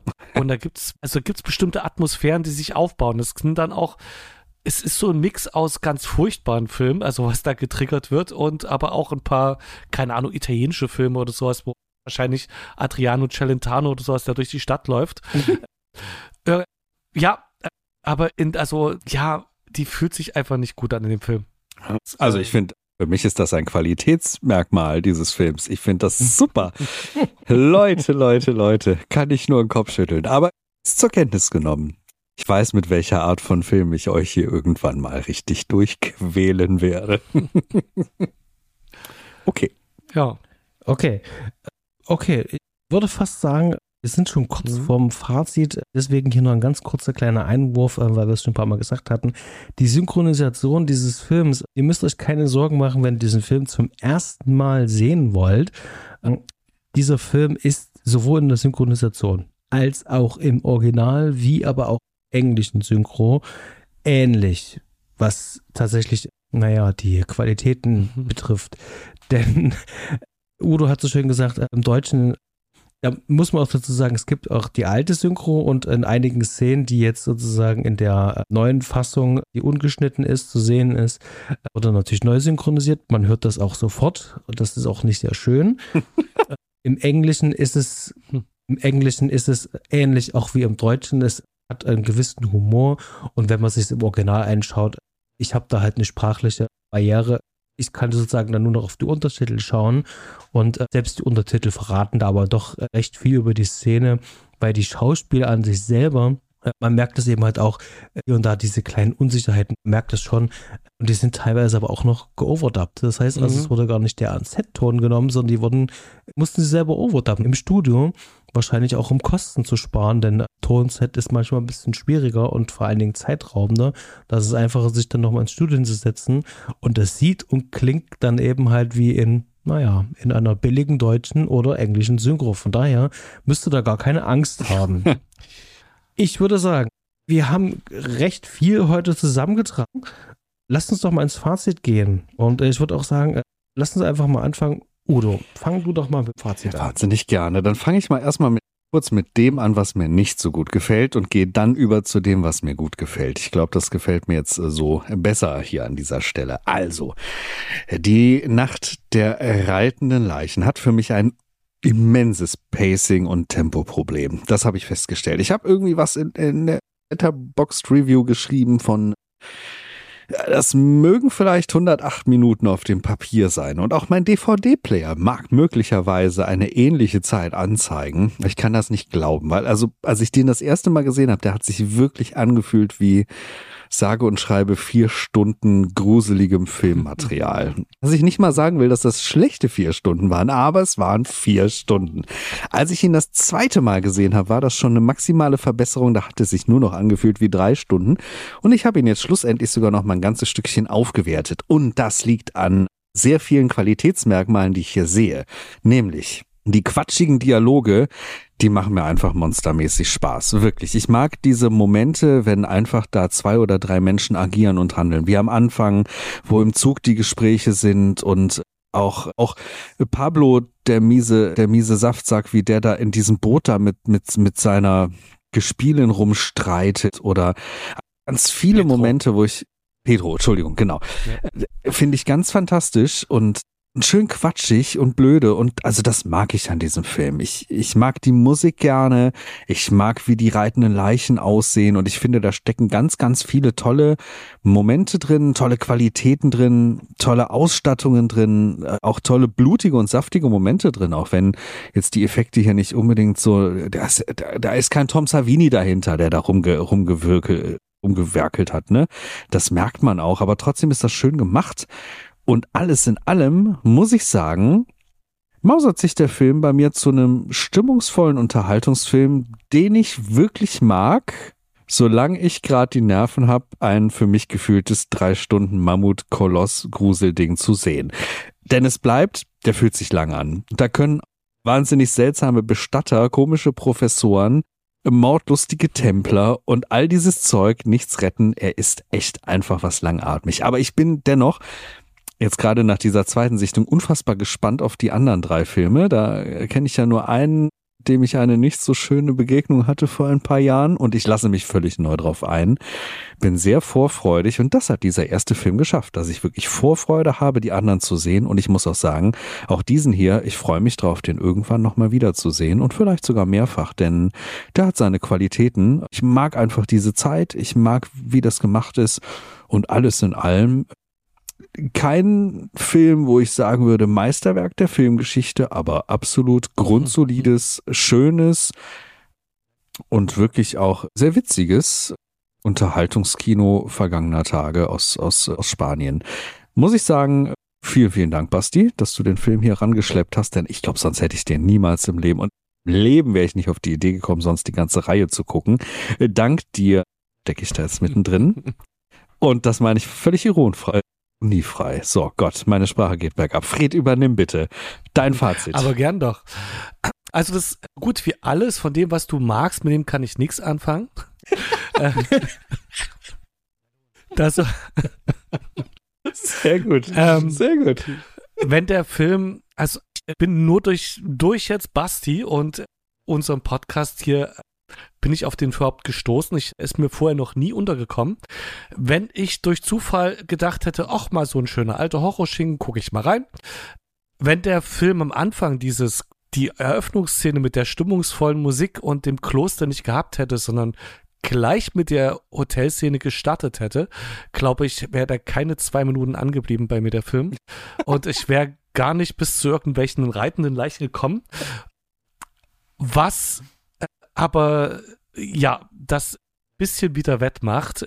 Denn genau die Szenen sind die, die ein bisschen Spaß machen, wenn, äh, wie gesagt, die Leichen aus dem Grab kriechen, die, die ja, ein bisschen Gruselatmo da eben aufkommt und die Umgebung, das Kloster und so weiter zur Geltung kommt. Und ich hätte den Gerichtsmediziner und den Professor verpasst. Das sind zwei Charaktere, die sowas sehe ich gern. Ich hätte es schöner gefunden, wenn der ganze Film über der Professor und der Gerichtsmediziner die Handlung vorangetrieben hätten. Auf der Suche nach den reitenden Leichen zum Beispiel, dann ähm, hätten auch, äh, es ist nicht die Dialogqualität, die hätten auch gern auch eine Dreiecksbeziehung haben können. Aber die Charaktere werden mir einfach, sind mir mehr ans Herz gewachsen als, ja, diese, ja, Pseudo-Liebes-Story. Ja, und ja, das, das ist jetzt mein Fazit einfach. Ich jetzt sind wir uns weiter. jetzt sind wir uns jetzt zumindest völlig einig, was Professor und was den Bestatter angeht. Also das unterschreibe ich auch. Check. Sehr gut. Basti, dein Auftritt. Eigentlich ist das ein richtig kuriose Film. Da passt ja eigentlich so unsere Reihe kleine kuriose Filme, passt ja eigentlich ja perfekt ja rein.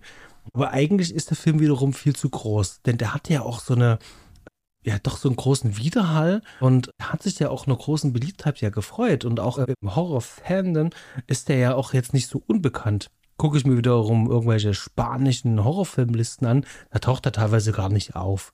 Was ich auch ein bisschen schade finde, denn die meisten spanischen Horrorlisten, ihr könnt ja mal schauen, die finden ja gefühlt irgendwie erst so ab den äh, 90ern. 90ern. statt. Die Haut, in der ich genau. wohne und, und sowas, ähm, ja. Genau, ist, oder sagen wir Ende 80er, da gibt es auch noch ein paar, so 86, 87 gibt es auch noch ein paar, aber ansonsten wird gerade diese Zeit, wie als wäre sie nicht existent halt. Und man merkt eben halt auch, äh, war auch Neuland und der Osorio, der hat hier wirklich ganz schön viel äh, um sich geworfen, mit ganz vielen Dingen eben halt.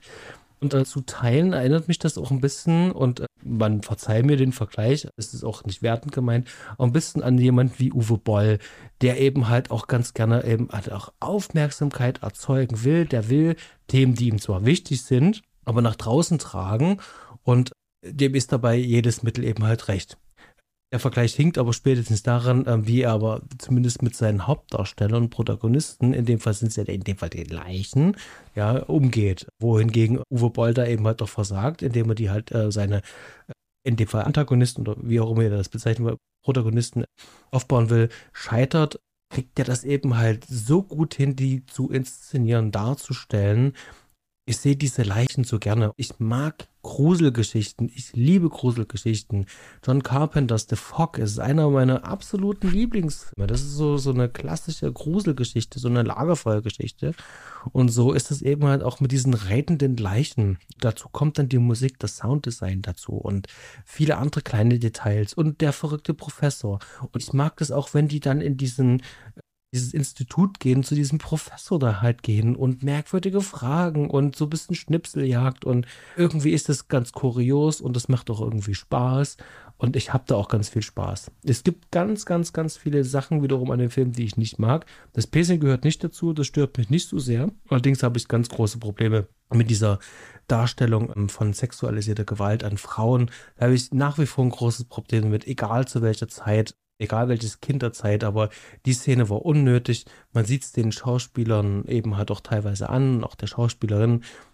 Es gibt auch andere Szenen im Film zum Beispiel selber, wo die Frau selber eigentlich nackt sein müsste, aber eben halt komplett verhüllt ist. Ne? Diese Zombie-Vampir-Szene, da, sie da halt, aufsteht. Da genau. sieht man, dass sie, genau, da hat sie eben halt auch was um die Brust und die Hüfte. Also, wenn man was nicht will, dann geht das schon eben halt auch. Also, hier hätte man auch einfach sagen können, äh, als Schauspieler, das muss ja nicht unbedingt sein, weil die Szene eben halt auch nichts in den Film tut.